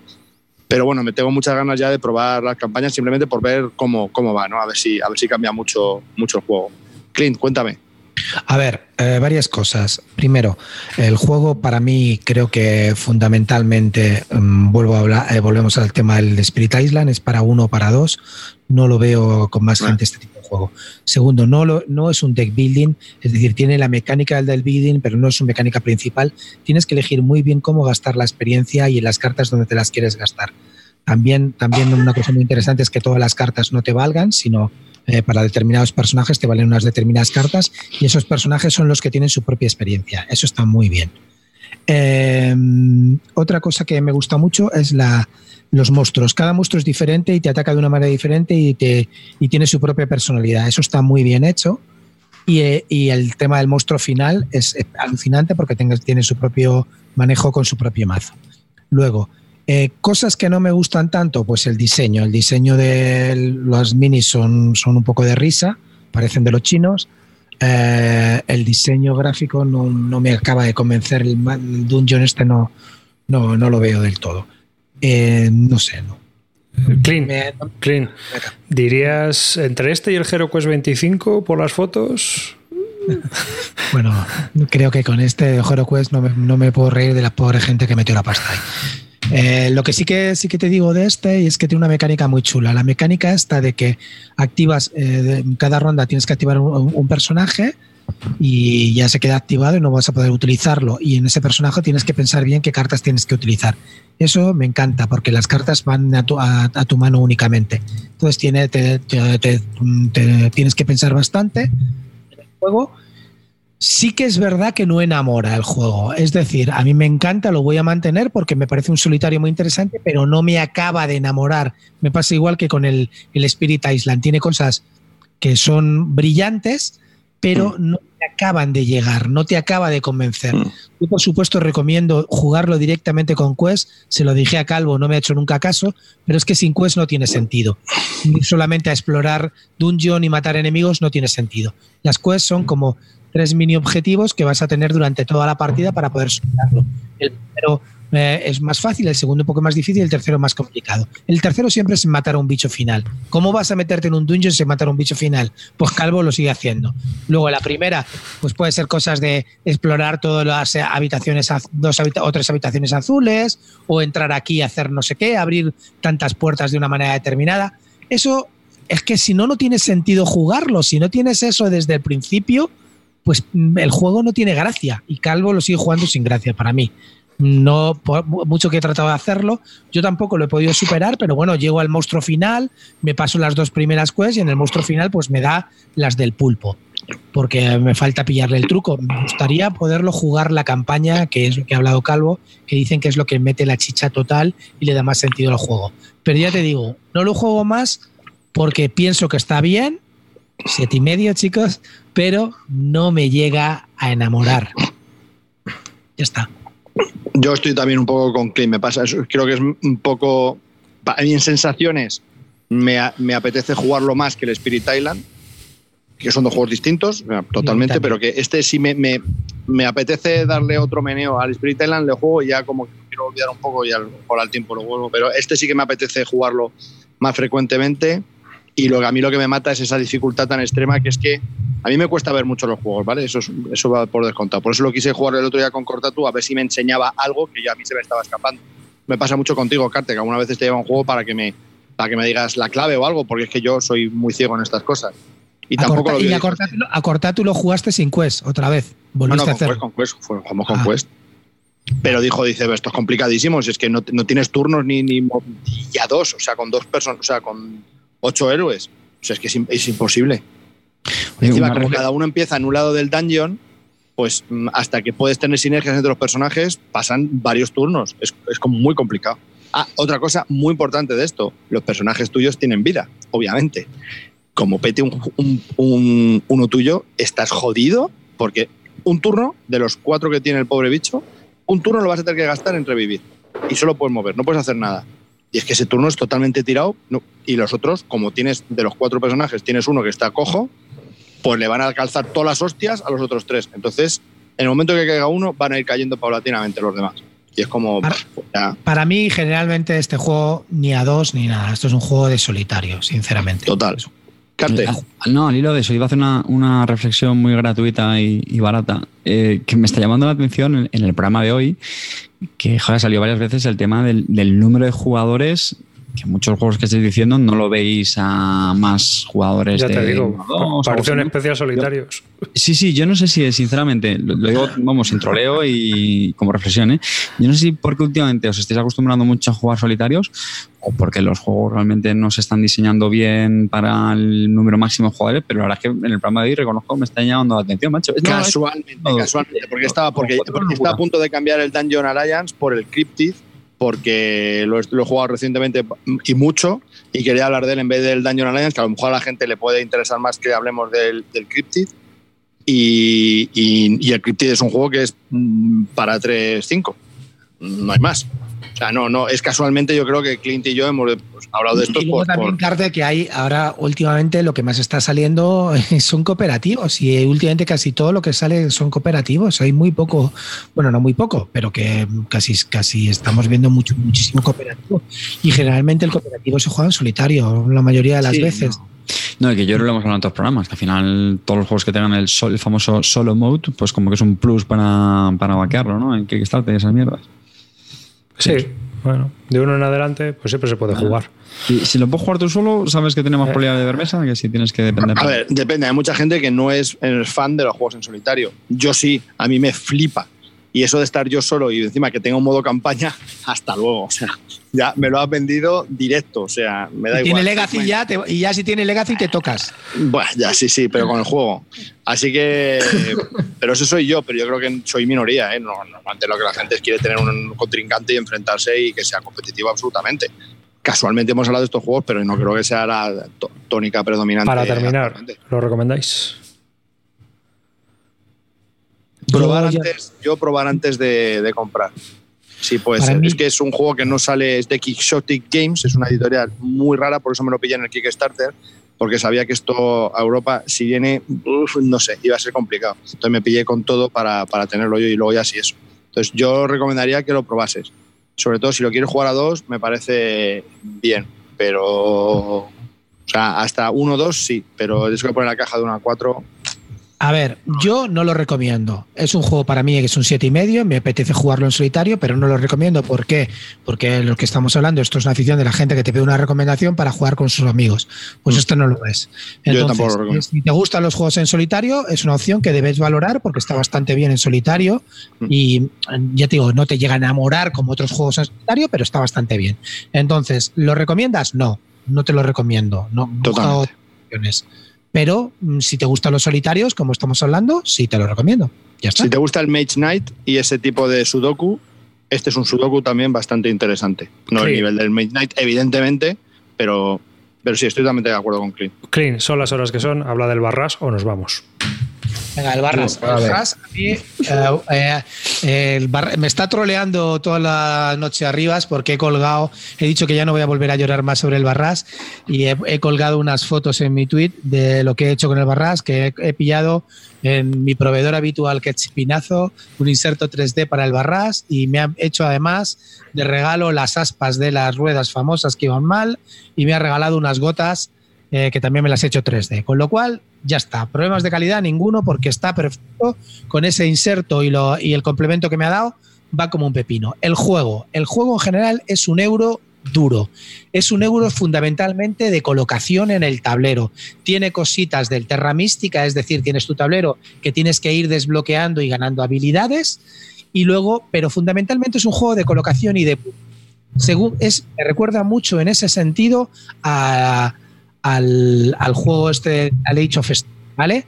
Porque si te han jodido con la colocación o si te colocas mal en el tablero, posiblemente vas a estar fuera de la partida. Hay un recurso que es muy limitado, que es el agua, que baja con unas gotas, y si tú no pillas esas gotitas, amigo, vas a estar fuera desde ya. Con lo cual, desde el principio tienes que colocarte bien y no te perdona una mala colocación. Entonces, el mapa es el que es, no tiene, más no tiene más rejugabilidad por las dos caras del mapa, con lo cual hay solamente un mapa y ya pues estoy seguro que con las partidas, yo llevo ya tres, pero con el mayor número de partidas hay sitios mejores que otros, ¿vale? Aunque también depende un poco de la colocación inicial, que hay unos, unos eh, como si dijéramos, unos diques que son neutrales. Pero ya te digo que hay sitios mejores claramente que otros. Y luego eh, lo que le da la rejugabilidad pues son los tableros individuales que cada uno tiene un poder, eh, cada persona, cada país, cada nación que llevas tiene un país, eh, un poder individual. Y luego, aparte de eso, tienes unas, unos como unos presidentes que te dan unos, unos poderes también para la partida. Eso es lo que le da rejugabilidad. Pero fundamentalmente es un juego de colocación y tienes que tener mucho cuidado. Tiene mucho puteo, es muy ingenioso, yo me lo paso muy bien. Al principio pensaba que tenía mucho AP y es verdad que la primera partida puede ser un infierno de AP porque, ojo, lo que has pensado durante tu turno se te puede joder directamente si el otro listillo se coloca en el dique que tú querías o si se coloca en la parte de arriba que en la que hay que pagar y es más complicada y toda tu estrategia se ha ido a la mierda porque te roba el agua directamente con lo cual es, muy interesante. Luego tiene una serie de mini objetivos por rondas, dura solamente cinco rondas. esos mini objetivos por rondas tienes que mirar también, es un rollo eh, Gaia Project, en que ya sabes que al final de cada ronda pues, se puntúa por algo, pues aquí funciona eso igual. entonces, lo que, lo que sí que veo es un poco lineal la forma de jugar porque siempre durante las dos o tres primeras rondas se produce poquita energía y luego al final vas eh, chorreando energía, te sobra la energía. Entonces, no sé, me gustaría que. Mm, tengo que probar la expansión. No la he probado y me dice que con la expansión, que ya te venía incluida, mejora bastante. Entonces, pues no sé, estoy a la espera de expansión, pero por ahora, de lo que he probado, para mí es un 8 bastante consistente y estoy muy contento de jugarlo. Y ya te digo, yo le he dado un 1 por el puto cráneo, pero todo lo demás como juego me parece estupendo. No estoy tan entusiasmado como todo el mundo y he visto por ahí comentarios que hablan del pepino del año. Bueno, mm, considerando un muy buen juego, pues considero que sea el pepino del año. ¿Cuál considera el pepino del año? Bueno, ahora no sé, ya te lo comentaré. eh, Clint, eh, ¿para cuántos jugadores ha dicho que es? ¿De 2 a 4? Sí, pero brilla pues, para 4. Eh, a 4, no, a 4. Cuatro reglas, ¿qué tal? Se puede jugar a 2, ¿eh? Se puede jugar a 2, también tiene su poteo, pero bueno, donde está todo el meollo es el de 4. Sí, sí, es un claramente juego de 4. te va a gustar, ¿eh? Porque este es de no, Sí, sí, me han dicho que tiene, una, que tiene mucha interacción. Yo, de hecho, con esto voy caliente. Vale, eh, reglas, tiempo de reglas. No, las reglas son bastante fáciles. De, las, reglas están bien explicadas. No, son un poco largas de leer, pero todo está muy claro. No, pero explicarlas que son media hora. Sí, sí. Yo ya he pillado el truco. Eh, hay una, lo más complicado es el tema del sistema de producción, que es muy interesante que también, eh, también ralentiza un poco el juego porque el sistema de producciones tienes que meter los recursos en la rueda y esa rueda va girando hasta que vuelva a salir por donde ha entrado. Con lo cual, esos recursos, los recursos que tienes no es como en otros juegos que tienes que entregarlos y los pierdes, sino siempre los vas a tener, siempre vas a tener el mismo número de recursos, pero depende cómo gires la rueda de rápida los vas a tener antes o después. Y a veces eso es clave. Entonces, ese tipo de decisiones son muy interesantes de tomar, no solamente la posición del tablero, sino en qué vas a gastarte los recursos y cómo lo quieres emplear.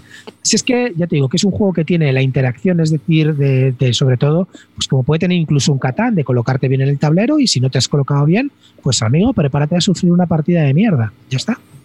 Vale, ¿y tiempo de partida? El tiempo de partida, la primera partida nos duró mucho, nos pareció un infierno. También es verdad que estaba con, ya sabéis, con, mi querido amigo y la verdad que. El titán de la P. Agustín, pero es un puto titán de la P. Y luego también César, que también es otro titán de la P, con lo cual esa partida duró una hora más de lo que debería haber durado. Pero normalmente la partida se te va a dos horas. Dos horas, ah, está bien. Joder, una partida con interacción, puteo y tal, ¿no? Yo soy más de Anacrony, pero ya está. Joder, vale, no me esperaba yo. Bueno, bueno. Hombre, está teniendo muy buenas críticas, ¿eh? El juego. Sí, sí, total. no, por las ruletas, ni los materiales, ni la cagada de cráneo, sino por las mecánicas y cómo se está desarrollando. A la gente le está gustando en general.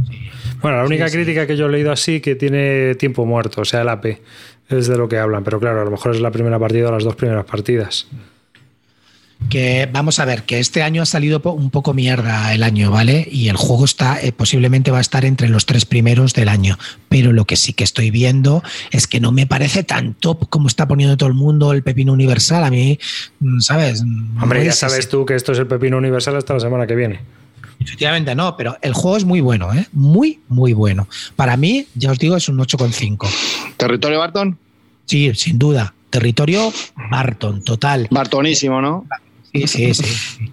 Oye, Arribas, de, perdona, perdona, no te quiero cortar, perdona. no, lo que quiero decirte que a mí lo que me jode de esto es que mm, tengo que comprobar eh, luego el tema de la colocación. Es que esto de que haya tan pocos sitios, pues no sé si luego hay sitios mejores o peores. Eso seguro que lo acabará demostrando el típico este que, juega a romper reglas y ya está.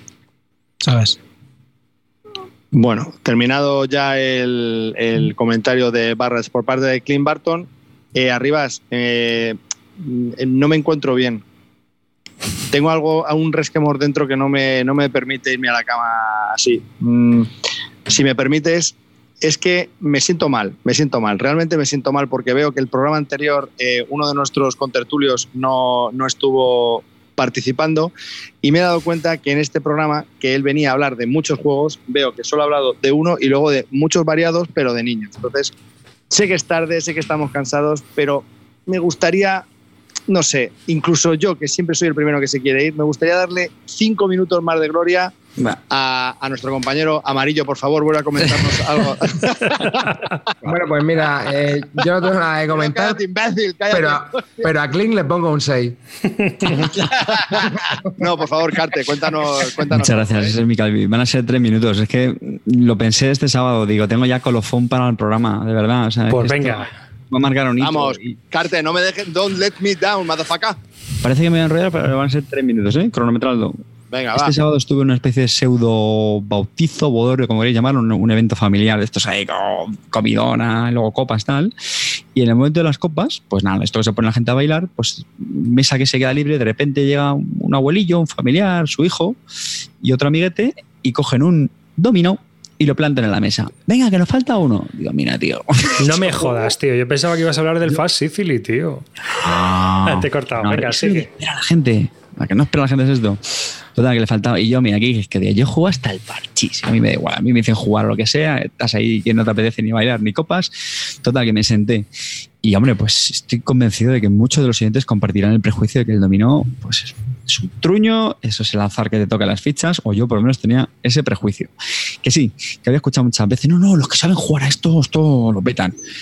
Cojones. O sea, ¿Por parejas? ¿Jugaste por parejas? Sí, sí, sí. Bueno, yo creo que hay que jugarlo por, por pareja, ¿no? Por pareja. En serio, de verdad, qué sensación. O sea, yo, yo me imaginaba como cuando explicas mm. el, el, tichu a un novato que no tiene ni idea, que le explican las reglas y ya está. Y tú le llevas 100 partidas de delantera y te pasas toda la partida diciendo, hombre, no, no, no tires eso porque no, no, claro, es que ahora tienes que haber salido de escalera porque no sé qué, no, pero me le has quitado la mano a tu compañero, tal. Pues una, una sensación, un agobio continuo de decir, esta ficha o esta otra. Y, rondas de, de, de, de, acabar mi pareja, que era un puto crack, sabía perfectamente lo que tenía cada uno en la mano, se las cogía de la mano, las ponía delante de la mesa y decir, vas a jugar esta, que sí, sí, sí, sí, sí no sé, sinceramente me parece, me parece un espectáculo. Y nada, pues simplemente quería compartir que mi nuevo top 2 de la BGG es el, el dominó. Pero es un juego popular. Después de un juego tradicional. A mí una cosita. Pepino, ¿eh? El dominó a parejas es brutal. Es brutal, sí, sí, es jodido. Una cosita, ya que no vamos a hablar de juegos de Essen, tengo un pepino para Essen escondido. ¿Os lo cuento? No, no, no, no enseñes. Ese que luego te compras que vas tú como loco a comprar. Y luego nadie habla más. que sobra. y luego lo vendes porque es una puta basura. Venga, cuéntanos. Ese, ese. Este, este viene de un soplo de. Este viene de un soplazo de mi amigo Karajan que está todo el día, todo el día ahí metido en los Kickstarter, mirando absolutamente todo. Soplazo que voy a compartir con todos vosotros, ¿eh? Venga, a ver si lo conozco. se va a agotar, ya os lo digo. Si no hay pre-order, quedarán 10 o 12. Venga, Brujololo, Brujololo, venga. Dispara. ¿Cómo gusta el rollito? ¿Cómo gusta Te el lo has rollito? comprado ya, ¿no, Rata? Porque si no, esta información no la suelta. Esta información no la suelta, ya tienes tu copia. ¿Os acordáis, ¿Os acordáis del Airship Cities, ese que se agotó, que tanto reíais también y que duró dos segundos? Vale. Pues del mismo autor se llama Orchard Ocean. Tiene el- la misma estética, parecida estética, y ya te digo que o haces el pre-order o en 20 minutos se acabará el juego. Chicos, Orchard Pues que se acabe. Ocean. Me he leído las reglas y me ha parecido planísimo. No, no me ha gustado. Yo estoy fuera. Bueno, bueno, ya está fuera. Uy, ya, Ya ya cuando debate, esté agotado, ya nos dirás que te gusta y que, y que ha sido un fallo, que no la has No, el. Exis, el Exis me, me moló, pero me pareció que estaba bien. Es un juego que está bien. Me parece que es un juego que está bien. Pero este. mm, Bueno, bueno, No. ahí te lo dejo caer, ¿eh? ya, Este sí, lo sé, lo sé.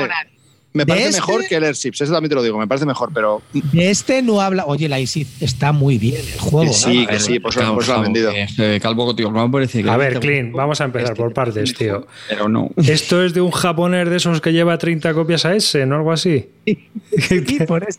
Estoy metiendo ya, estoy metiendo, ¿sabes? El pegotete ahí de la gente que va y ese no lo voy a pillar. Verá, me va a ser otro año. Me va a volar.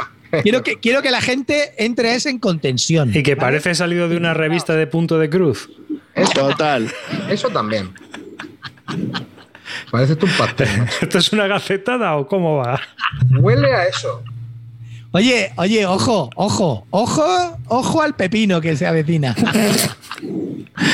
Sí. Se ve temático también, ¿eh?